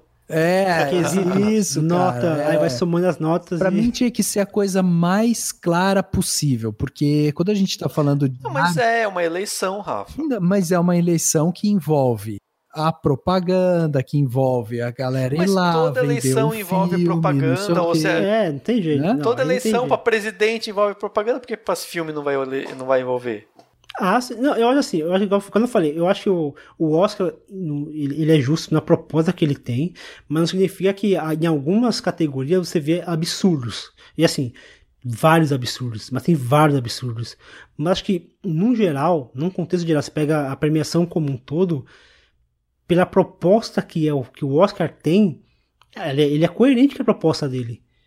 Então, ele é, é quando ele é ele, é, ele é coerente com a proposta dele, só que o, o que eu quero dizer é o seguinte, pra mim, essas premiações, elas tinham que ser a- as mais democráticas possíveis. Por isso que eu acho que deveria ter, por exemplo, eu acho que deveria ter um espaço para voto popular, eu acho que deveria ter é, espaço para voto, esses votos aí de especialistas e tal, a gente deveria saber quem votou em quem, por exemplo, entendeu? Eu não, acho mas aí você já negócio tem do- outras premiações. Então, mas aí você já tem, por exemplo, o People Choice. People Choice é votação popular. Então, acho que. Eu, eu- eu- eu insisto em falar que, que, que o que vale é a proposta, por exemplo, o Critic Choice, são os críticos que votam. Uhum, O, Globo, o Globo de Ouro são os correspondentes internacionais que votam. uhum. O, o SEG são os atores, o, di- o DJ são os diretores. Mas assim, cada um vai ter essa proposta. O, o People Choice é aberto. Então, o Oscar já é uma coisa mais fechada. Então, são propostas. É que o Oscar, por ser o mais popular, Isso. então muita gente acaba colocando ele como principal. E Isso. realmente, ele é o principal por, por ser o maior. Mas existem outras premiações. Que aí, se você quer uma. Você acha que. ah, o Oscar, não, pra mim, não é uma premiação inválida. De repente, sei lá. Você leve mais a sério o People Choice, de repente você leve mais a sério o exemplo, eu acho, eu gosto muito do Critic. Eu acho que é o. Geralmente são os que têm as premiações que eu mais tendo a concordar.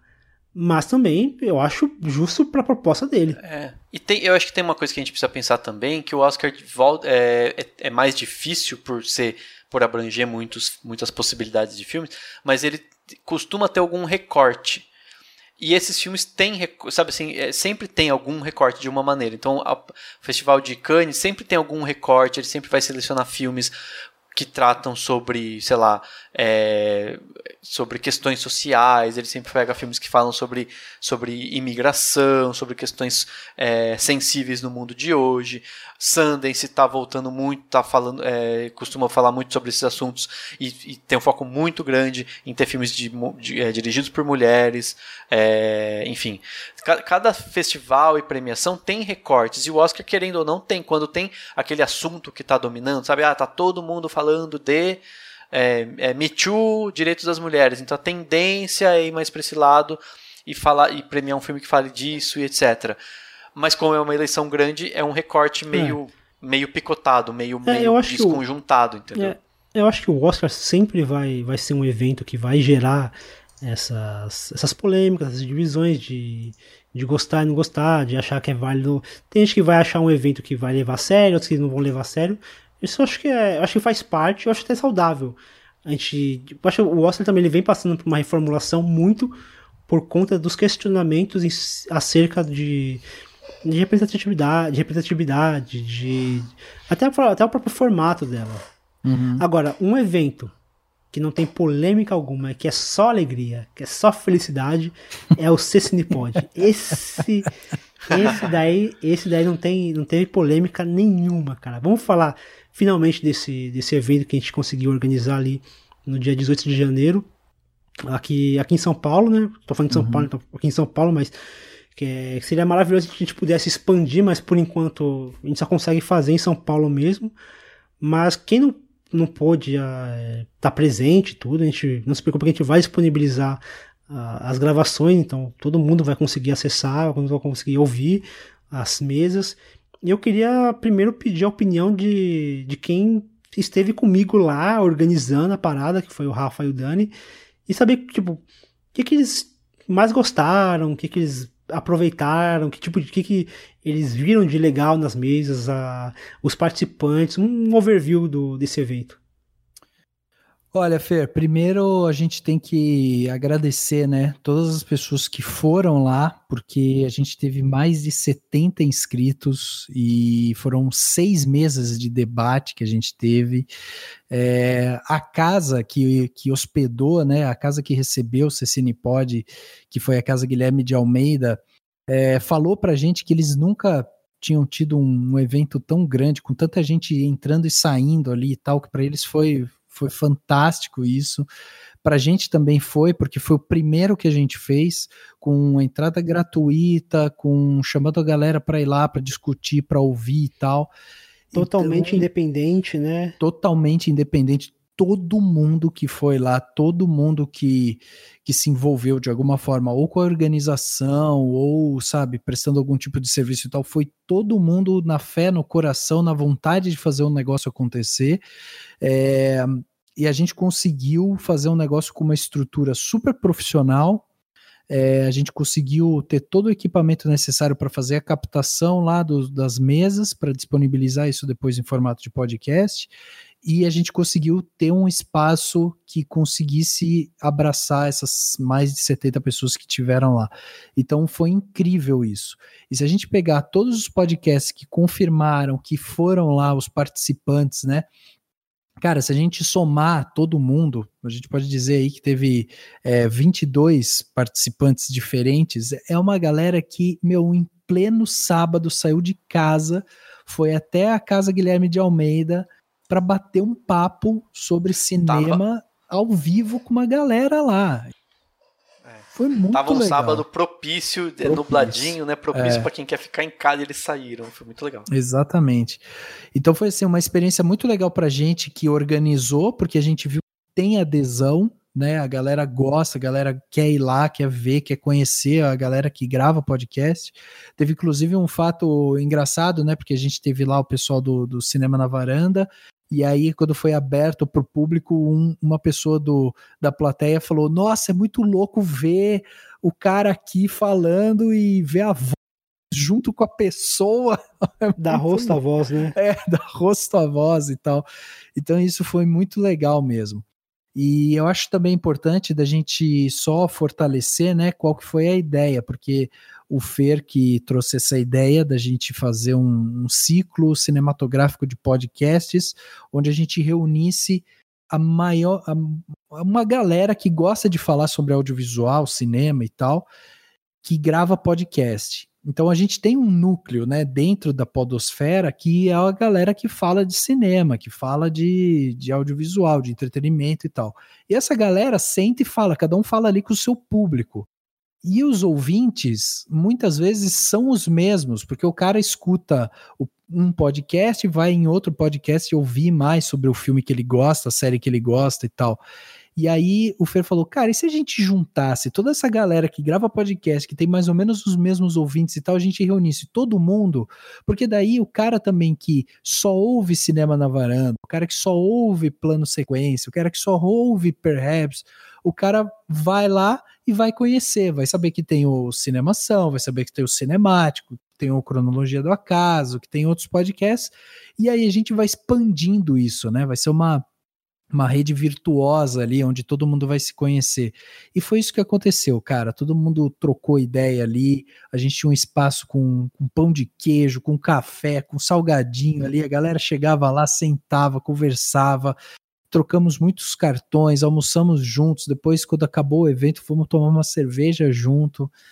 Então foi é, incrível. Isso, isso, é, isso que você falou que eu achei que eu achei legal, porque não foi só um encontro de podcast, é tipo um encontro de pessoas que gostam de cinema em geral. É. Então você via ali o, o pessoal acabava a mesa, ia para fora.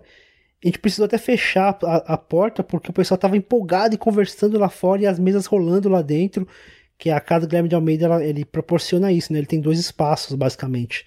É o espaço interno onde tem a onde nós, nós fizemos a montamos a mesa de discussões e espaço externo que é um espaço bem bem, bem agradável, assim, tem uma vista bonita e a galera lá trocando uma ideia. Então, eu acho que muitas vezes a gente olhava lá dentro e falou, pô, tá cheio aqui dentro. E olhava lá para fora, pô, tá muito cheio lá fora, tá ligado? É. Eu acho que nem, eu acho que nem caberia todo mundo lá dentro. Isso que é legal, porque acabou virando uma coisa assim, uma união de pessoas que produzem e pessoas que consomem o que é produzido. Então você vê ali é, podcasts conversando com os próprios ouvintes e trocando experiências. É, podcasts muito dif diferentes, por exemplo, você vê ali o pessoal do, do Perhaps, que é um podcast que fala sobre é, sobre rap e, é um, e, e, tem uma visão um pouco mais jornalística de entrevistas e tudo, trocando ideia com, com o pessoal, com a Nayara Renault, que faz um, uma coisa de entrevistas com diretores e atores, trocando ideia com o Logado, com o pessoal, o Edu Sasser e o, Leonardo, e o Leandro falando sobre, é, sei lá, trocando ideias sobre cinema, sobre sociedade, sobre educação. Foi muito. Eu até, eu até brinquei com o Olga Mendonça depois, que eu falei, pô, Olga, se eu soubesse que você ia ficar aqui fora, eu ia colocar um microfone aqui no meio para poder gravar a conversa de vocês e fazer um outro episódio, tá ligado? Pois é. Porque a conversa rolou solta lá fora e lá dentro, cara, foi massa demais. Nossa, quando eu lembro quando a gente começou, enfim, vocês tiveram a ideia e começou a organizar, eu achava que ia ser um evento super tranquilo, quase um encontrinho, sabe? Eu coloquei na minha cabeça, não, vai ser um encontro, gente, né, não vamos esperar. E, e, e me surpreendeu muito assim, a quantidade de gente que foi, é, a quantidade e, e, o quanto aquilo foi efervescente, sabe?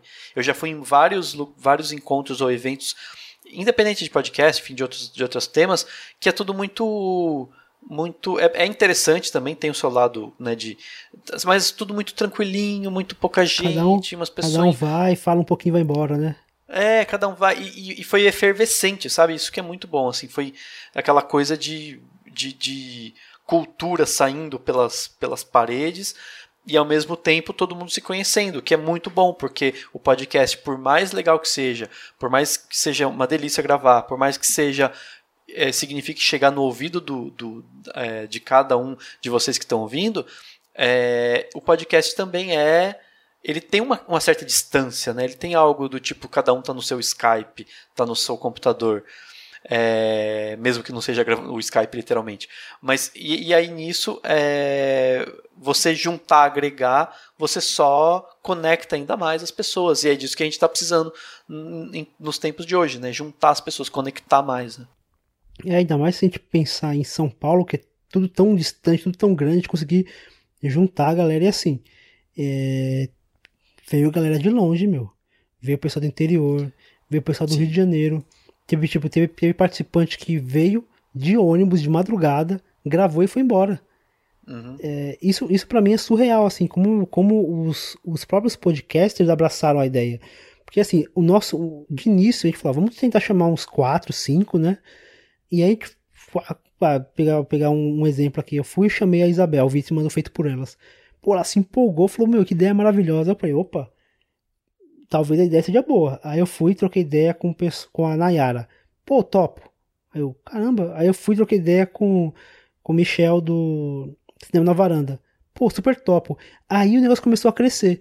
Aí eu fiquei, caramba, cara. Aí eu fui trocando ideia com. Aí eu falei com o Carlos Merigo, aí depois eu falei com o Olga, e aí eu fui falei com, com o do Ribas, e aí tipo, o negócio foi crescendo, foi crescendo, foi crescendo. Tipo, chegou uma hora que eu comecei a ficar preocupado porque a gente acabou se empolgando, né? Tanto que a gente teve uma dificuldade com o tempo, né, Rafa? Que foi é. um perrengue, porque as mesas estavam muito boas, então a gente não queria cortar. Ao mesmo tempo a gente precisava, porque ficou, o tempo ficou muito contadinho, né? Então a gente atrasou, a gente até pediu desculpas lá pra casa, mas a casa também, tipo, a casa Guilherme de Almeida foi super solista com a gente, então eles toparam ficar até um pouquinho mais tarde para não cortar a, a, conversa.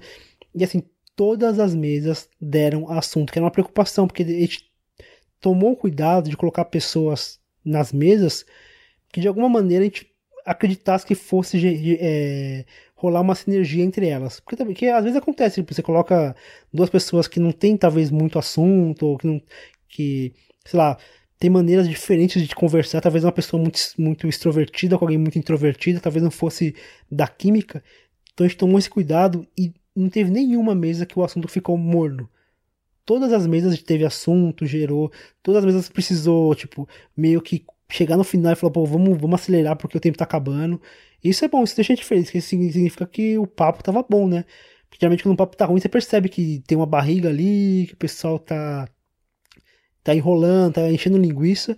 E ali não, cara. Todo, vocês que vão ter a oportunidade de ouvir, vocês vão perceber que o papo tá, tá, tá animado, não é porque o, o, a, gente, a gente editou e fez parecer que tava dinâmico. Não, o papo realmente tava dinâmico, Sim. tava interessante. É, e, e, é muito legal que teve gente que ficou, teve bastante entre sai, gente que chegou só mais à tarde, mais de manhã e tal, mas teve gente que chegou de manhã, ficou até o final sentado lá assistindo um atrás do outro. Eu achei sensacional isso também, assim. E a gente tem que agradecer essas pessoas também, que é muito legal ah, isso. Sim, assim, com também. certeza. O Rafa, você consegue levantar pra gente aí o nome do, dos podcasters, ou, os nomes dos podcasts que estiveram presentes? Não, olha só, a gente teve uma galera muito bacana lá. Então a gente teve a galera lá do Afrovox, o nós, né, do Cinemação, eu e o Dani.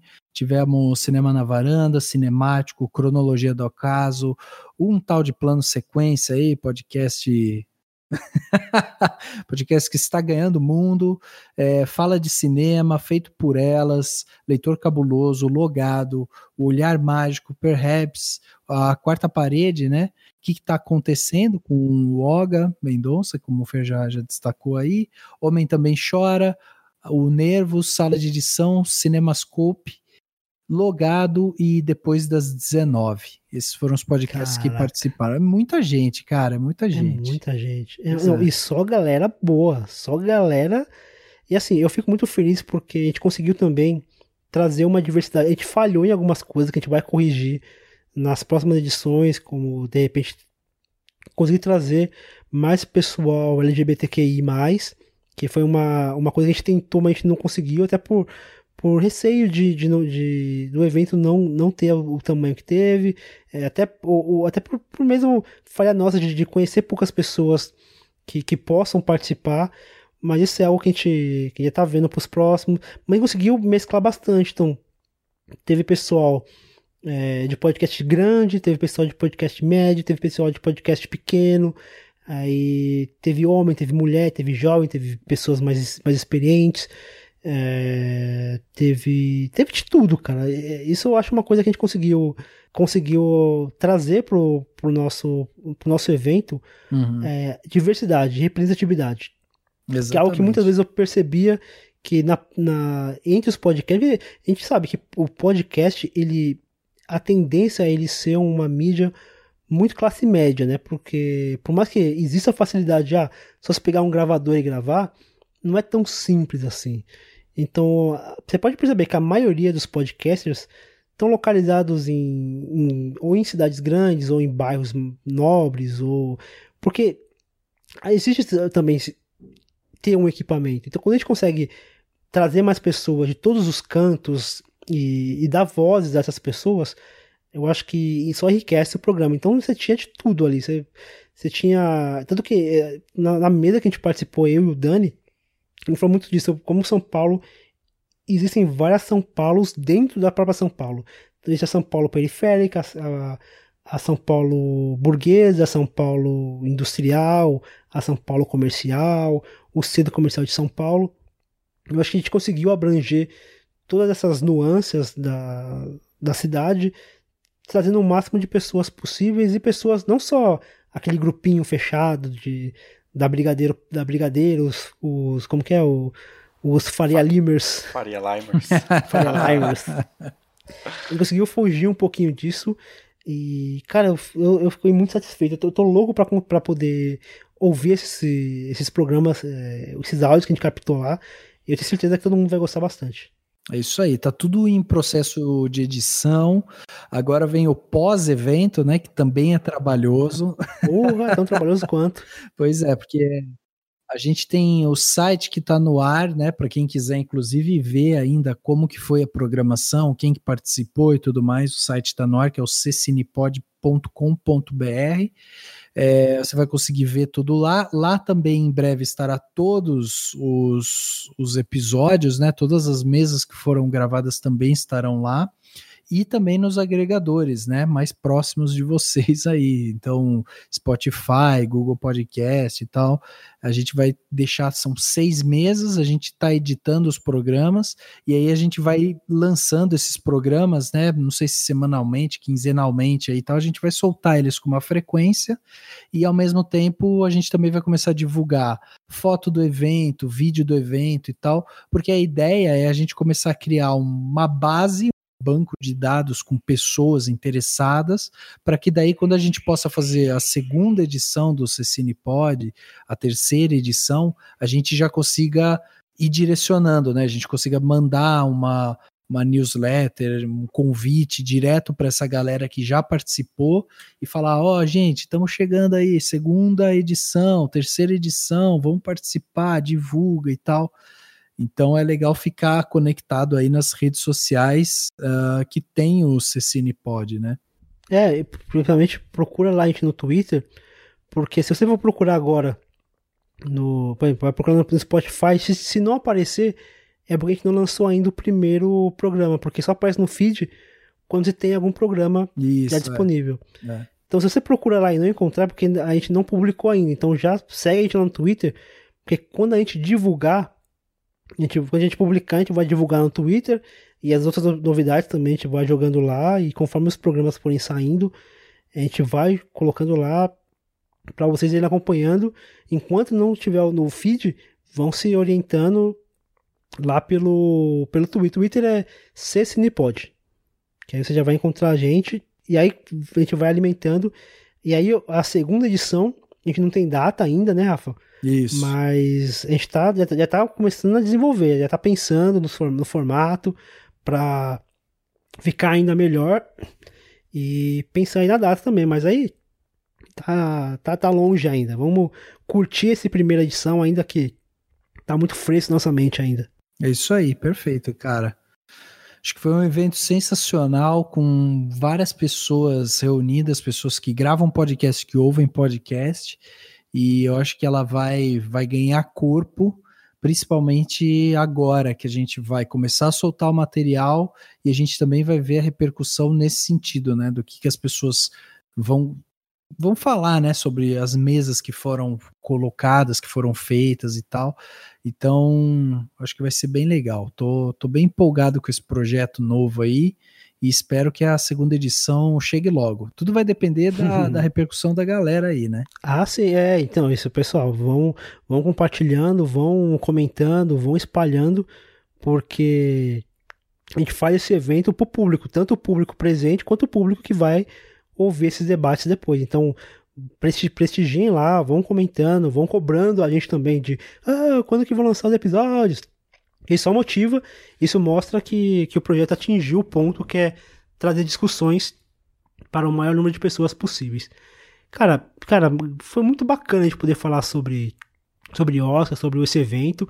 Eu quero agradecer aqui ao Rafael, ao Dani por estarem presentes. Vocês querem deixar um recadinho onde que o pessoal pode te encontrar? Pô, Fer, obrigado pela, pelo convite, né? Obrigado por, por trazer a gente aqui. Primeira vez que a gente participa do, do Plano Sequência, a gente tem um carinho enorme pelo Plano Sequência, porque o Fer também escreve lá para o Cinemação, e aí a gente sempre via de longe o Plano Sequência ali com o Fer e tal. A gente falava, poxa, o que será que a gente está errando que o Fer nunca convidou? Ah, até parece. até parece. e aí, esse ano, agora ele corrigiu isso e, e, a gente tem que agradecer aí a sua, o seu convite, foi demais. Convidar a galera para quem quiser ouvir mais dos nossos podcasts. Eu e o Dani, a gente discorda em muita coisa, como vocês puderam perceber aqui, né, nesse podcast. E a gente é amigo há muitos anos por isso também, porque a gente discorda. Porque eu aprendo com o Dani, o Dani aprende comigo, a gente vai trocando essas informações. E eu acho. A gente se irrita junto. A gente também. se irrita junto também, é. Mas a gente tem muita coisa em comum e eu acho que esse é um, é um jeito também de mostrar para as pessoas que Uh, como é legal, né? A gente ter pessoas que a gente confia próximas da gente e tal. e como é legal essa, esse debate de ideias. E o Cinemação é isso, é um espaço democrático onde a gente aceita discutir todo tipo de ideia, a gente traz muita gente bacana lá, a gente entrevista uma galera bacana também, então já passou por lá, Denise Fraga, é, fala aí, Dani, que eu vou, vou esquecer, é tanta gente bacana. É... Teve a Denise Ricardo Fraga. Laganaro, apesar de não ser tão Ricardo conhecido. Ricardo Laganaro, Ingra Liberato. O, a Ingra Liberato, o, o, Fernando Alves Pinto. Fernando Alves Pinto, exatamente. Teve muita gente bacana que passou por lá, que a gente entrevista, a gente debate muita coisa que tem aí a ver com o cinema, então fica o convite para você que quer conhecer mais uma casa, né, falando sobre cinema, entretenimento e tudo mais, cinemação.com, sem cedilha, sentiu, cinemacal.com, né, no caso, e você vai se deparar lá com conteúdo de muita qualidade, com podcasts muito bons também. E agradecer mais uma vez aí, Fer, pela oportunidade de vir bater esse papo aí com você e com esse público tão bacana que você está construindo aí. Cara, ó, primeiro de muitos. A gente vai fazer mais podcasts juntos, porque o papo rendeu. Cara, ó, vou, vou confessar um negócio pra você. A gente tinha programado de fazer um programa em uma hora. Ô, louco. Eu acho que a gente, eu acho que a gente falhou nisso. Falhou miseravelmente. Muito, miseravelmente. cara, o plano, o plano sequência ele tem um negócio assim, tipo, que a gente se esforça, cara, a gente fazer um programa curto, mas ó, tá aí um negócio que a gente não consegue, porque falar de cinema assim é um negócio que a gente não consegue falar pouco. A gente, consegue, a gente fala muito, que a gente vai. E ó, aqui, ó, a gente tentou ainda. Ah, vamos, vamos parar, senão vai ficar três horas esse programa. É, pois é. Mas, cara, é, mas assim, são três horas de bate-papo com, com quem a gente gosta e quando a gente conversa com pessoas que a gente gosta, por isso que a gente convida vocês a, a acompanhar a gente lá no Cicinepod, porque a, é a maneira de a gente se encontrar e bater esse papo que a gente bate aqui sempre via, via por internet, bater pessoalmente, certo? Então, é cara, aí.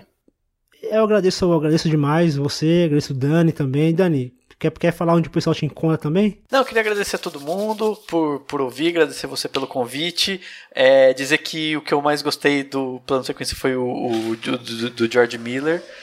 E, inclusive, o, o, eu, eu ainda não vi aquele filme, eu tô, eu tô morrendo de vontade, toda vez eu lembro, eu não consegui assistir ainda o da, das, das bruxas, né, de, de Eastwick, ah, que é o filme Muito dele bom. que eu ainda não vi, que raiva. É, mas enfim, mas é, é porque eu, ele faz tempo que ele foi gravado, mas eu eu demorei um, um bom tempo para ouvir, infelizmente. Demorei bastante para conseguir ouvir, mas consegui, mas ouvi esse e ficou o meu episódio preferido do plano sequência. É, e, a, enfim, e depois de tudo que o Rafa falou, só acrescentar que está tendo cobertura do Festival de Sundance no Cinemação. Então, quem puder acompanhar, vai lá, ver, tem vídeos do Maurício e tem a, os textinhos lá para acompanhar os filmes que vão fazer sucesso ao longo, ao longo do ano. E é isso. Obrigado. Qual que é a, qual que é a hashtag para você, para o pessoal acompanhar o trabalho? É o Conexão Sundance. Ah, legal. Com tio mesmo. Conexão Sundance, tudo junto. Tem ah, a hashtag, não. mas é só acompanhar lá no, no Cinemação que tem postagem todo dia. Cada um filme, cada filme tem um vídeo é, e é muito legal porque realmente são muitos desses filmes vão fazer sucesso ao longo do ano. E aí você já fica sabendo deles antes de todo mundo. Já fica anotado aí a dica. Então é isso aí, pessoal. Muito obrigado pela atenção de vocês por ter acompanhado esse, esse, debate sobre os filmes do Oscar e sobre o Cinepod. Este episódio do Fora de Quadro fica por aqui e nos vemos no próximo episódio.